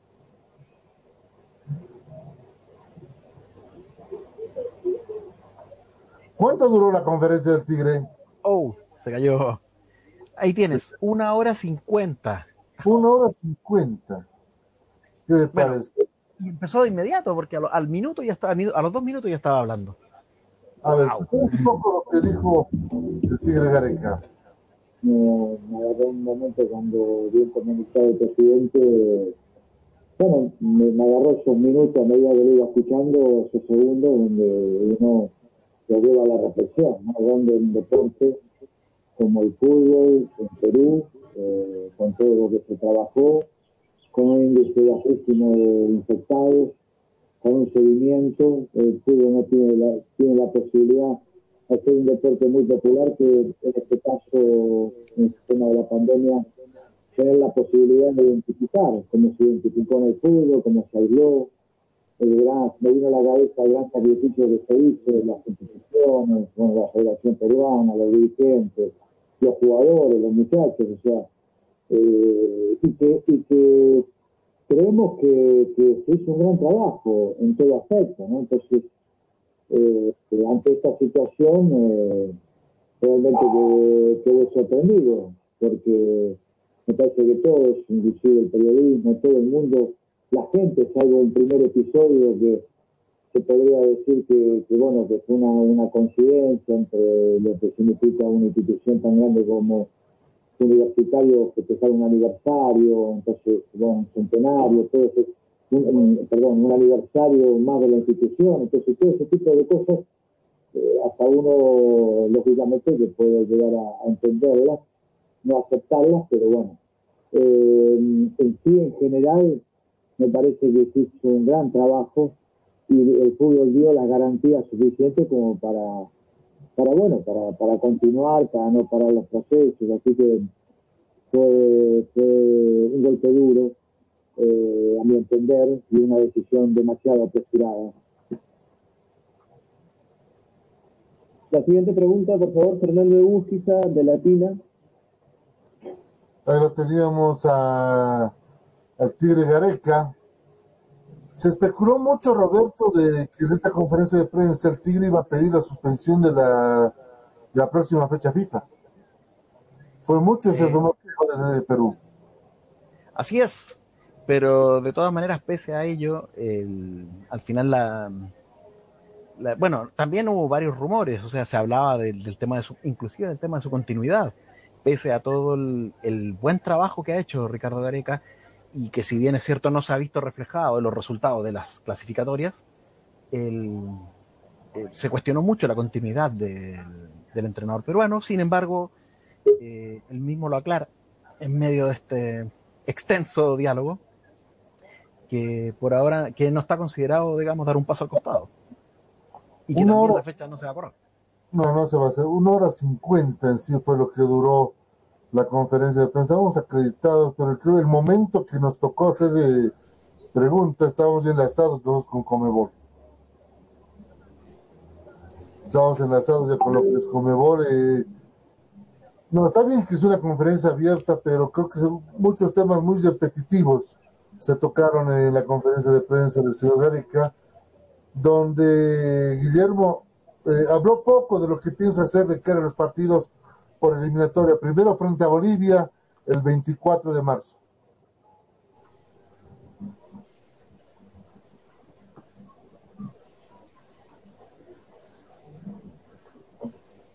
Bueno, eh, pasó esto, o sea que las preguntas eran repetitivas, inclusive hasta mismo Gareca, si memoria no me falla en el minuto, en la hora con 45, eh, tuvo una pésima, una pregunta repetitiva y él mismo dijo, por favor, están en la, o sea, les, les llamó la atención, por favor, ¿están todos con, o están entrando de apuchitos? Eso fue lo que más le enojó, porque seguía repitiendo las mismas preguntas, la misma respuesta. Parecía que todos los canales comenzaban, entra tal, ya, estamos en enlace en vivo, en vivo directo para, para tal medio. La misma pregunta, la misma pregunta. Lo único que de la eliminatoria fue a la hora con 30 minutos, en la cual una pregunta sobre ya directo. ¿Usted quiere que las eliminatorias, que la fecha eliminatoria se, se suspenda? Y ahí fue cuando dio su discurso de dos minutos en la cual para él sugiere que las, que las, que las eliminatorias se suspendan para que todos los equipos lleguen por lo menos con la liga comenzada. Y era lo que hablábamos en de la Libertadores, que el que está Paraguay es el que está tomando ventaja.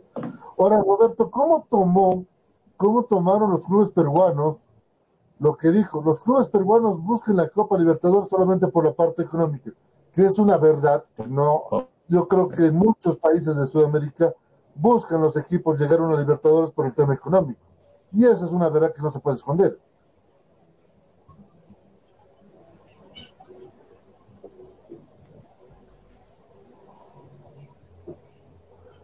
Roberto, eh, te, eh, No, es una verdad. En realidad, los, lo- el tema, bueno, el tema económico, por supuesto que influye. O sea, na- para nadie es un misterio que los premios de Conmebol es detrás de lo que están los equipos cuando compiten y quizás eso hace que, que el enfoque vaya, digamos, en esa línea. Ahora bien, eh, ¿cómo, digamos, eso también va a repercutir en el, en el funcionamiento también de los clubes? O sea, y, de, y, de la, y del trabajo de la, de la misma selección. O sea, Ricardo Gareca no trabaja solamente en, la- en las fechas, eh, las fechas FIFA que se llama con los jugadores, sino que también hace, digamos, un, un trabajo de seguimiento. Quizás no hace microciclos como los hace, por ejemplo, Reinaldo Rueda, como los hacía en Chile como lo hace ahora en Colombia, pero sí, pero sí hay un tema de, de atención y, que, y de seguimiento que en cierta forma se pierde también. Entonces, eh, eso, digamos, es la quizás uno de, los, uno de los mayores problemas y esa continuidad, el no poder hacer ese seguimiento, de una u otra manera también se debe a que, a que los deportistas también están bastante control, restringidos, controlados, es decir, restringidos, y termina, digamos, en y termina, digamos, en, en que no hay en que no hay un trabajo que pueda servir de base para lo que el, el seleccionador nacional necesita en este caso, que es tener variantes más considerando los desafíos que se vienen y más considerando el estado en el que está en este momento Perú en las eliminatorias, que está con solamente un punto de los primeros de las primeras cuatro fechas. Guillermo, eh, ¿cómo se está tomando allá en Perú el tema de que el Instituto del Deporte dijo, por el momento ni piensan en jugar ni entrenar nada, hasta que por lo menos baje un poco el tema de contagios?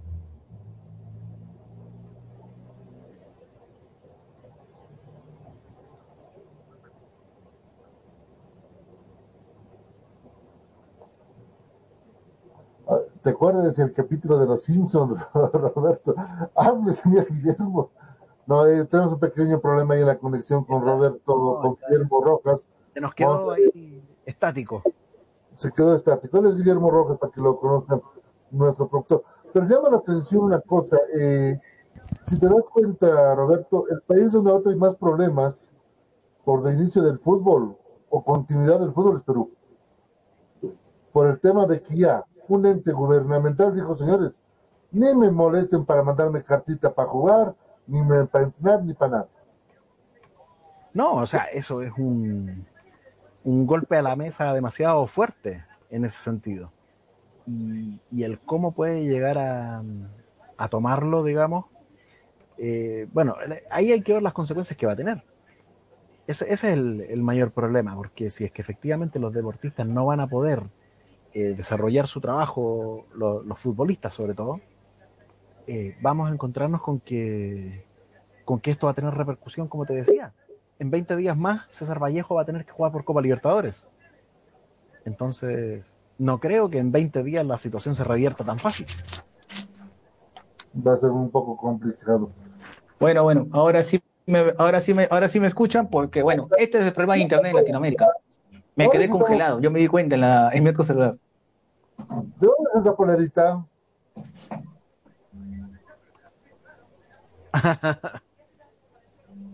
¿De qué equipo es esa Sí, polera? bueno, y... Del Deportivo Municipal. Eh, disculpe si es que me quedo congelado, pero estamos en Latinoamérica. O sea, Latinoamérica tiene todo el Internet. Sí, es el Deportivo Municipal. Sí, sí. Eso me lo compré, eso, eso me lo, eso me lo regaló un amigo de la universidad cuando yo ingresé. Y en esto de buscar, o sea, tú sabes, o sea, cuando estamos en la vida universitaria, uno busca todo y se hace pata. Pues. Eh, me, me regaló esta camiseta que hasta ahora lo tengo, como recuerdo, y prácticamente me volví hincha de municipal porque por este, por este, por este escudo, me fui de viaje, casi, casi me botan de la universidad y eso mi mamá nunca me lo va a perdonar, que casi me botan de la universidad. Por, por- por- o sea, por acompañar al municipal, por tirarme a la pera y no ir a clases, casi me, casi me botan. Ahí vemos también de fondo la polera del señor Roberto Sánchez del equipo de Santiago Wanderers. A mis amigos de Bolívar, Stronger, Always Ready, San José, Real Potosí, Nacional Potosí, Bilsterman, Aurora, Palmaflor, Oriente, Blooming, Royal Party, Guavirá, Real Santa Cruz, Tomayapo, Independiente. El que guste hacerme llegar una polerita para mostrarlo aquí en el Salpicón, voy a ser eternamente agradecido. Soy el único salpicón Solo salgo con mi camisita a cuadros, no hago nada más. Así que, o a la dirigencia, a más de dirigencia, o a algún miembro de la Federación Boliviana de Fútbol que no me oye todavía, que quiera hacerme llegar la polera de la Federación de la Selección para lucirla aquí en el Salpicón. Ya lo hizo Erlan García, ¿con qué polera se lució Erlan? A ver. Erlan, Erlan estuvo con. Creo, la- de Ah, Aurora. Me parece que la de Aurora. Bueno, siempre ha tenido atrás las de la Con selección. la de Bilsterman, sí. Con Sí, la de aviadores tú.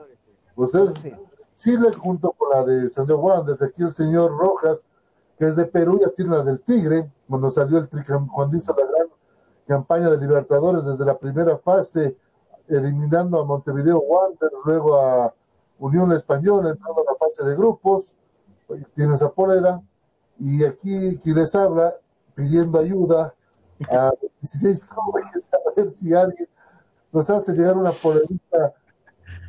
Oye, oye, un fuerte abrazo, me acaba de escribir. Un fuerte abrazo a Steven, que es dirigente del World Ready. Que pase a recoger la polera para lucirlo en el salpicón. Ah, ah, caray. Muy bien. Claro, ¿eh? Ya tenemos, ya tenemos la No. Valió la pena, valió la pena. Valió la pena la queja, ya tenemos la de Norways. Señores ¿Y qué? dirigentes de los otros 15 clubes, por favor, pronúnciense. Aquí lo vamos No, a... y, y al dirigente de Always, de Always Ready que cuida a Sebastián, que cuida a Sebastián identificado con ese escudo. Siempre. Eh, Steven, escúchalo, ¿eh? Cuidado, que Santiago Wander todavía lo anda molestando por ahí. ¿Cómo va? ¿Está para clasificar torneo? Todavía no tenemos. ¿Cómo? ¿Está para clasificar el torneo? Eh, está a tres puntos de la zona de Copa Sudamericana. Eh, y, y de hecho hoy juega con uno de los equipos que está ahí entre medio. Así que vamos a estar atentos a lo que sigue. Con la- Roberto Sánchez, Sebastián están haciendo, como te diría en México, porra, barra, están hinchando para que Wander sea la Sudamericana. Roberto ya me dijo internamente que va a listar la garganta, que quieres relatar ese partido. Vamos a estar ahí apoyando, por supuesto. Y, y estaremos con todo, si es necesario. No sé. Eh, ¿Cómo lo viste el sorteo, Guillermo? eh? Duro rival que le tocó a los equipos peruanos. Duro rival. César Vallejo con Caracas por Bueno, eh, eh, el sorteo tuve que dividirme porque mientras que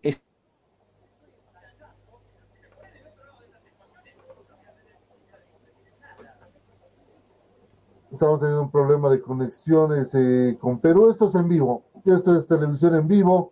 Esto es radio en vivo, señores, a través de Radio CEPRA 89.2 89.2 FM para todo el país. Un fuerte abrazo a mis amigos de la gloriosa Ultra Sur, la barra del conjunto de Stronger. Especialmente dice a los del tablón, que tienen un saludo para Chile, dice que tiene una unión con la barra de Colo Colo, con la garra blanca. La garra blanca, sí. Ah, mira, no, no sabía que había eh, la garra blanca. ¿eh? Hasta en barras había habido convenios institucionales, mira, lo que me vengo a enterar. Siempre, siempre ha habido, digamos, ese, ese apoyo entre, entre barras. Se, se va dando y, y se van creando eh, lazos, así como el de como el de la misma barra de Colo Colo con, con Alianza Lima. Claro que ahí hay una historia trágica detrás que, lo, que los termina uniendo. Como te- también es entre la, la 12 de Boca con la barra de Stronger, que une también un tema de una tragedia aérea. Y una cosa, eh, antes de volver con Guillermo, el Chamagol está de comentarista en el fútbol chileno. Sebastián González es uno de los del staff de, de comentaristas de los partidos del, del ex canal del fútbol, hoy TNT Sports Chile, y lo vemos una o dos veces por fecha comentando los, los incidentes de la primera y de la primera B del, del fútbol local. Si lo ve por ahí, le dice que tiene, que tiene un DVD todavía que se coge, le dice. bueno, lo, si, bueno, en algún minuto llegará aquí a Valparaíso a, a, comentar el señor González, así que ahí le. Por favor, es que tiene un DVD ahí está guardado cuando pasó por Strong. Muy bien, le, va, le vamos a ver, a ver, qué, a ver qué va, va a responder.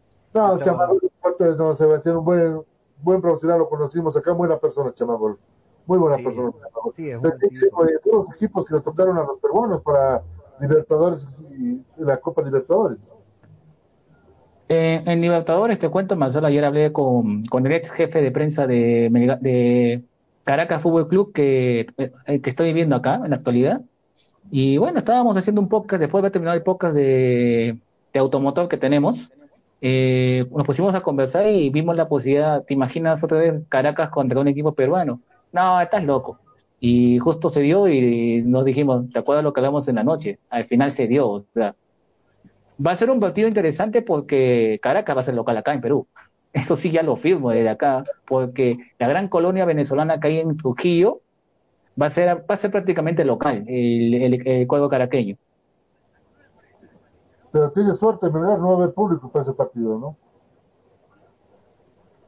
¿Quién sabe? No, no sé. Cada, ojo, cada región es autónoma de tomar sus decisiones. Si, por ejemplo, convencen al, al presidente regional, al, regional de la Libertad para que caiga 10%, se llena ese estadio. Porque lo que pasa es que Vallejo no tiene la misma hinchada que Manucci, hasta inclusive hay un problema político. Prácticamente es un partido, bueno, eh, es, de, es, de, es, del candidato César Acuña versus, o sea, que representa al nuevo, al nuevo, al, a los nuevos partidos de Perú, sobre todo de Trujillo, versus el Manucci que es representado por el partido aprista, el otro era partido aprista y cuando se enfrentan los dos no se quieren ver en, pintura y por eso que dividen la ciudad en dos. Ya es un problema netamente ya político lo que se ha generado ahí. Todo lo que haga Vallejo, Manucci lo interpela. Todo lo que hace, lo que quiere Manucci, Vallejo se lo interpela. Es un amor y odio que se está generando en la actualidad en, ese, en Trujillo, entre esos dos equipos. Y Ayacucho, me dio pena su sorteo, me, me dio pena por, en, el sentido, no por, porque le tocó un brasileño, o sea, le, le mataron la ilusión que me disculpen mis amigos ayacuchanos, pero les mataron la ilusión con un equipo brasileño. No fue duro. Fue duro ese. Ojo, que puede escuchar para la sorpresa. Bueno, vamos a ver. ¿Quién está ahorita en el séptimo puesto de Brasil? ¿Internacional o.? Corinthians, Gremio, eh, puros equipos. Coperos. La, la diferencia entre el sexto al décimo son cinco puntos. Estamos hablando que está el Corinthians, Atlético Mineiro, Botafogo, Internacional de Belo Horizonte, o sea, son rivales que nadie quiere chocarse. Nadie, y, y, sobre todo un estreno, porque van a, o sea, ahora la pregunta que todos hacen, ¿jugarán en Ayacucho? ¿Los dejarán jugar en Ayacucho? Esa es otra pregunta, Binacional no le dejaron, ¿no? no le, o sea, no le dejaron porque, porque el gobierno no, no, les dejó. Porque yo te aseguro, Marcelo, que la gente de Juliaca, del otro lado de la frontera, yo te apuesto que habrán mirado con cierto celo tanto a, a, a Bilsem y a Bolívar jugando en su localidad, cosas que ellos no podían jugar. Obvio, fue el único equipo ¿no? que le hicieron modificar y mira cómo le fue a Binacional, cómo le fue a irse a Lima a jugar. De goleada en goleada. Un desastre. O sea, la, la, diferencia, la diferencia, la diferencia se notaron. Fue un desastre lo que le pasó a Binacional. Hasta inclusive una casa de apuestas había puesto, estaba pagando 14 soles si es que Binacional metía un gol. Hasta eso llegó, hasta eso llegaron de, de la burla de las casas de apuestas. Va a ser una copa muy distinta, Roberto. Va a ser un torneo no. muy distinto. Y también no. los eliminatorios va a ser muy distinto. No, todo va a ser muy distinto. Y para que Guillermo vaya analizando, viendo los posibles rivales de Ayacucho, eh, tenemos que tenemos que la Copa, el, el, que va a clasificar, digamos, por la Copa de Brasil a la Copa Libertadores va a ser el gremio, que debe definir el título con Palmeiras. Palmeiras, evidentemente, ya como campeón defensor de la Copa Libertadores no, digamos, no necesita, la lista va a correr. Entonces, eh, entonces los que en este momento están en zona de clasificación a esta fase previa son Fluminense y Corinthians. Entonces, eh, y, detrás de Corinthians viene el Bragantino y viene el, el, Atlético Paranaense, el Santos, están todos ahí en un par de puntos de diferencia. Entonces, ahí puede haber, por ahí va a estar el rango de rivales que puede, que puede enfrentar el Ayacucho, entre Sao Paulo, Fluminense, Corinthians, eh, Bragantino, Atlético Paranaense y Santos. Difíciles. si me das a elegir Bragantino, porque no tiene experiencia. Pero ojo, es un gran club que ahora con, la, con el ingreso de Red Bull, porque se llama Red Bull Bragantino, eh, ha mejorado. Y me parece que ese Bragantino va a estar interesante de acá a cinco años cuando... Me parece que va a ser la copia de Leipzig o también de la franquicia que tiene en Estados Unidos. Al final van a terminar siendo eso. ¿Será esa franquicia o podrá pesar la, la otra franquicia del Citigroup? Que puede tener shock incluso de miembros. Ah, bueno, tampoco, no, no, no, tampoco tengo que dejar de mencionar la franquicia de City también, que es de Bolívar, pero vamos a ver cómo, cómo le sale. Hablando justo de eso, yo hasta no entiendo cómo Nacho Fernández no le han dado la licencia. O sea, eso no lo puedo creer hasta ahora. Nacho Fernández está con un problema, está con el problema de la licencia de... Él, nunca dirigió primera división el técnico de Bolívar. Nunca dirigió primera división. Sí, pero vayamos, ¿qué, qué pensará, pero Marcelo, ¿qué, va, qué, pensará el grupo City? O sea, ¿con quién, con quién me ha asociado? No, ¿a, a, qué giles se contrató que no se han fijado, diría yo? Incluso quisieron sí. hacer el palito a Olgo Ready con el tema de Sebastián Núñez. De que Sebastián, ¿cuál es, la, la, ¿cuál es el tema de Sebastián? Que Sebastián tiene tres años dirigiendo consecutivamente a Primera División yo soy a la bala para tirar pro. Correcto. Claro, correcto. Ahí le quisieron hacer pisar el palito, no confiaron. Vamos a ver que no de, que no de... Uh -huh. No confiaron. Claro. Porque Bolívar eh, contrató, contrató, pero creo que sí se están empezando a fijar los papeles. Si sirve o no sirve. No, pero Ahora, ¿qué pasaría si al final no le logra, no le logran sacar la licencia? ¿Qué pasaría? Va ¿Quién va a ser el nuevo técnico? Eh, Vladimir Soria se va a hacer cargo. ¿Pero tú crees que Vladimir Soria va a querer recibir órdenes de, del español? Va a tener que hacerlo porque si no, eh, te de la pega. Si no, pondrán a uno que, que le haga caso al español. Así es fácil. A Walter Flores lo volverán a subir. Eso van a hacer. Eso no ya queda de otra. Ya para ir terminando el salpicón de la jornada, lo que generó polémica o debate a nivel mundial, señores, es el sueldo del señor Lionel Messi, que gana 100 pesos más que gana Ronaldo Uy, qué manera de ser quilombo con el sueldo de Messi. No, y Ahora, en, en, ese sentido, la denuncia que hizo el diario El Mundo con las cifras eh, estratosféricas del costo del, digamos, del, del, salario de Messi. Por otra parte, tienes la respuesta que dio el diario Sport, que es cuánto le generó como recursos al Barcelona como ganancia en el periodo del contrato de Messi. O sea, en ese sentido, eh, es cierto, le, le, costó 500 millones de euros, pero generó ingresos por 650. O sea, de una u otra manera, el tipo le genera ganancias al, al, al, club o le generaba ganancias a ese nivel. Por lo tanto, la cosa es ya, te ahorras pagar esos 500 millones de euros.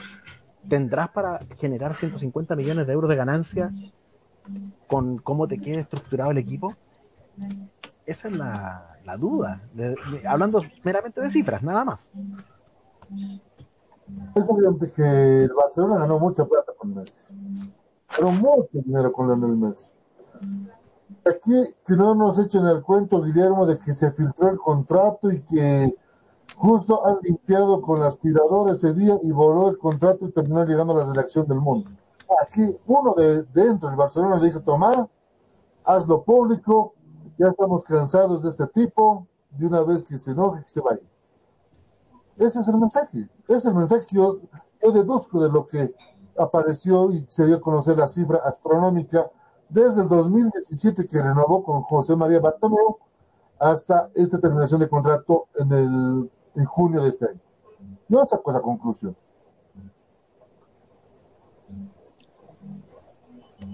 Bueno, yo también saco otra conclusión, Marcelo, que esto me parece una bajeza una canallada. O sea, así le pagan a Messi que le dio prácticamente toda su vida al Barcelona. Ese es otro tema. Y este es otro tema.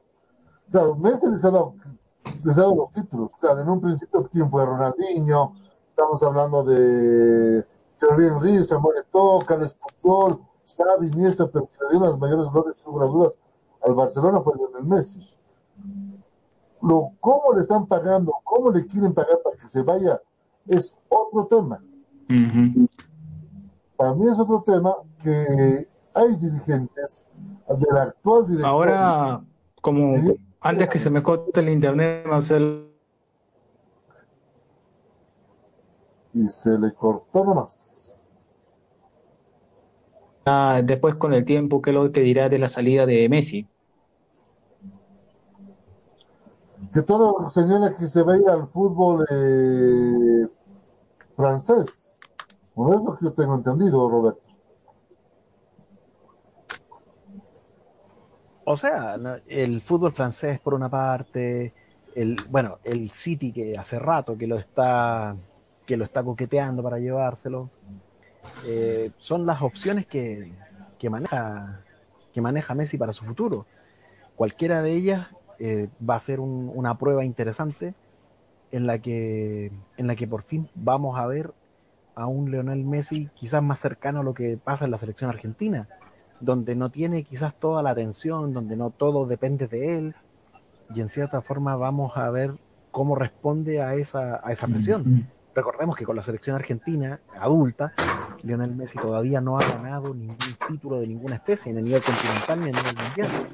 Por lo tanto, eh, queda, ese, queda ese halo de dudas de cómo va a responder rompiendo el núcleo ese de protección que él ha tenido toda su carrera en el Barcelona. No, es evidente, es claro eso. Le están buscando ya cómo salir. Ojo, que apareció también Joan Manuel Laporte, expresidente de, Barcelona, y dice que si él gana las elecciones va a hacer todo para que se quede Messi. Pero Messi quedará quedarse después de esto lo que pasó. No, ya el daño está hecho. No, ya el daño está hecho, Marcelo. Se tiene que ir, o sea, para mí ya tiene que haber, ya tiene que haber un fin de la historia Messi para que se vaya a ese para mí tiene que ser. O sea, Messi tampoco puede parar el paso de los años. Ya tiene que decir hasta aquí nomás, ya di todo, ya gané todo. ¿Me puedo ir a otro sitio a hacer otras cosas? Ya no viví con esa presión. ¿Qué pasa si gana la Champions? Porque en el fútbol local sale. Sería por la puerta grande. Si gana la Champions, sería por la puerta grande. Si gana la Champions, se va por la puerta grande. Y es la mejor despedida para irse. ¿Cómo le dice la afición que se va a ir? Si te está dando una Champions. No, Porque es- con el José María Bartomeu. No, independiente. Sí, no, pero hay formas para irse. Hay formas para irse, Marcelo y, y Roberto. Hay formas de irse. Veremos si se va o cómo, si se va, cómo se va Lionel Messi. Se va al Paris Saint Germain, se va al Manchester City. Son los 12 clubes de jeques multimillonarios que están en busca del astro en este momento. Son los dos que están peleándola. Dólar a dólar por el momento. O sea, fajos Mira, de si llega el grupo City, capaz, capaz se viste. cap- No, yo, yo pondría un, petro, un pozo petrolero. claro. ¿Qué pasará? Eh, ¿Entrará a intervenir Iwan Danaro? Un pozo petrolero. Que creo que es amiga de, Puede ser. de la esposa de Messi, ¿no? Es su amiga. Puede ser, puede ser, puede, puede ser que lo convenza. Pero al otro lado lo Bueno, piensa. aunque siendo ya un poco más quemados de esta idea es, ¿qué pasa si llega el Grupo City? ¿Qué, qué pasa si Messi llega al Grupo City? ¿Habría la esperanza para ver- verlo con la camiseta de Bolívar? En algún partido de exhibición, tal vez, pero después. Tal vez. No. O sea, si se integra el grupo City, eh, digo grupo a nivel general, pero técnicamente al Manchester City, el único destino que le veo fuera de Inglaterra es en la MLS. A New York City. A New York City, nada más. No, no lo veo jugando en, en, otro equipo, ya sea en el, eh, ya sea por ejemplo en el Bolívar o en el mismo, o en el mismo Montevideo City Torque, cualquiera de los de los del grupo City. Mira, nos escriben al WhatsApp del programa, dice un fuerte abrazo a Guillermo, a, Roberto, Marcelo, eh, qué buen programa. Dice, si Claudio no lo trajo Higuaín, que es de su propio equipo, creen que lo van a traer a Messi, que apenas es un socio minoritario. Ahí tienes. La gente, ¿cómo está? Ya me respondieron. A la primera que lanzamos están expectantes. Nos escribe Carlos eh, Quiroga y le mando, mire, no está ya Erlan con nosotros, eh, le mando un fuerte abrazo a Erlan y le dice por favor que no que cuando vaya por eh, la directa Fuego Club le avise para que juntos puedan hacer el asadito de lo que nos... Generó expectativas el animalito. Eh. el asadito ahí para, para toda nuestra gente que está en, un momento. El, domingo eh, tenemos transmisión. El domingo tenemos transmisión la semifinal de la, del Mundial de Clubes. Palmeiras frente a Tigres de México. Eh, el lunes eh, el lunes transmitimos solamente por redes sociales la semifinal, porque la hora de la semifinal justo esa hora está tiene una programación especial la radio, entonces no nos van a poder, pero nos van a grabar para la gente que nos escucha por la radio, lo van a repetir en la noche el partido. Entonces, la gente que nos va a seguir en vivo a través de las redes, la va a poder vivir también a través de la radio a partir de las 8 de la noche y también lo va a poder ver a través de nuestros podcasts que estamos en el Spotify. Un fuerte abrazo a toda la gente que nos sigue a través del Spotify. Eh, ya estamos estrenando, ya se ha mejorado la plataforma virtual que tenemos www.deporvidabolivia.com ya vamos a tener todos nuestros cursos institucionales, lo que nos pedía hace un buen tiempo Roberto Sánchez, ya, vamos, lo vamos a utilizar de buena manera. Eh, quería mira, Erlan, me olvidé decirle a Erlan, a ver para el próximo contacto. Ya hizo de las tuyas aquí Brian Sarmiento, con una fotito, con unos pollitos, unas latitas de cerveza, el buen amigo de Erlan García. A ver cómo termina eso. Mira que Brian, Brian Sarmiento promete revolver todo allá en. Eh, allá, fue la boda del presidente de, la hija del presidente de Aurora. Se puso en la tarima a cantar. que no termine bailando, ¿eh, Hablan?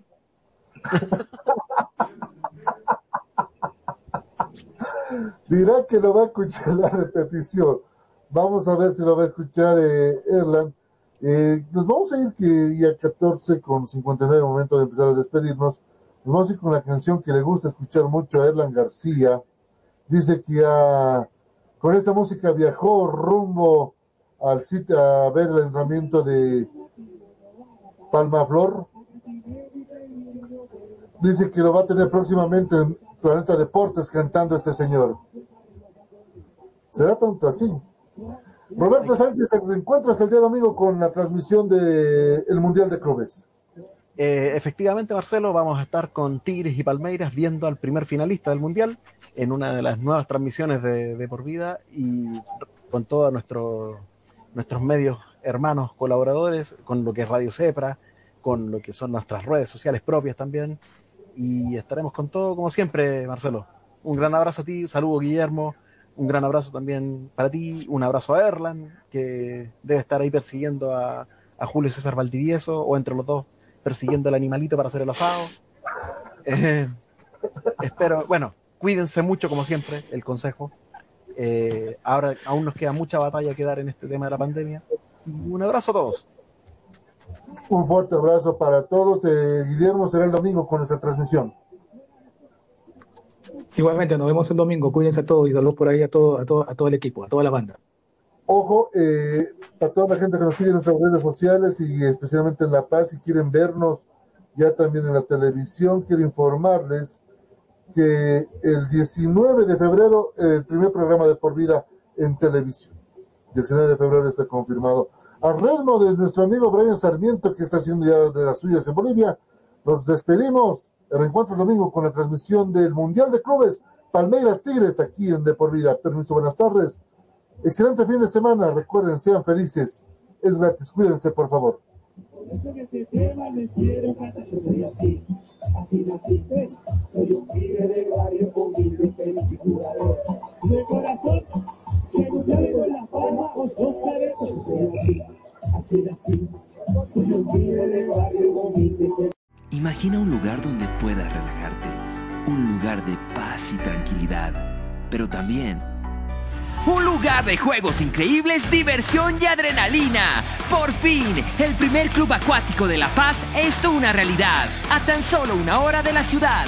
Con increíbles juegos, toboganes y espacios infantiles. El kamikaze más alto de Bolivia y los juegos con más adrenalina para una diversión extrema. Piscinas, restaurante y parqueos. Un parque que lo tiene todo para que disfrutes al máximo con la familia y con los amigos. La diversión ya tiene un nombre. Club Acuático Yungas. Contáctate con nosotros y sé miembro del club acuático más exclusivo de La Paz. ¿Ya sabes qué estudiar? Te habrán dicho tus viejos que es una decisión muy importante. Difícil, ¿ah? Pero no es tan así. Queremos ayudarte informándote que la Universidad Tecnológica Boliviana tiene las carreras de mayor demanda laboral en Bolivia y el mundo. Contamos con licenciaturas en cuatro años y tenemos los precios más preferenciales para ti. Así que si quieres decidir tu futuro, estudiar en la UTB es el camino para convertirte en quien tú quieres. En fin, para transformar tu esfuerzo en éxito. Licenciatura en cuatro años.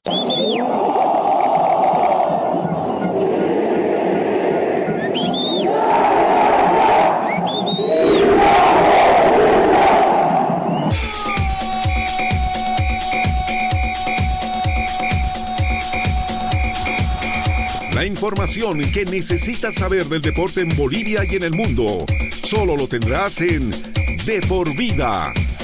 A la cabeza de Marcelo González y todo su equipo de trabajo. Te darán la información de primera mano de todo el ámbito deportivo que tú deseas saber. Porque más que una pasión, es un estilo de vida. De por vida de lunes a viernes de 1 a 3 de la tarde por Radio Cepra 89.2 FM. De por vida.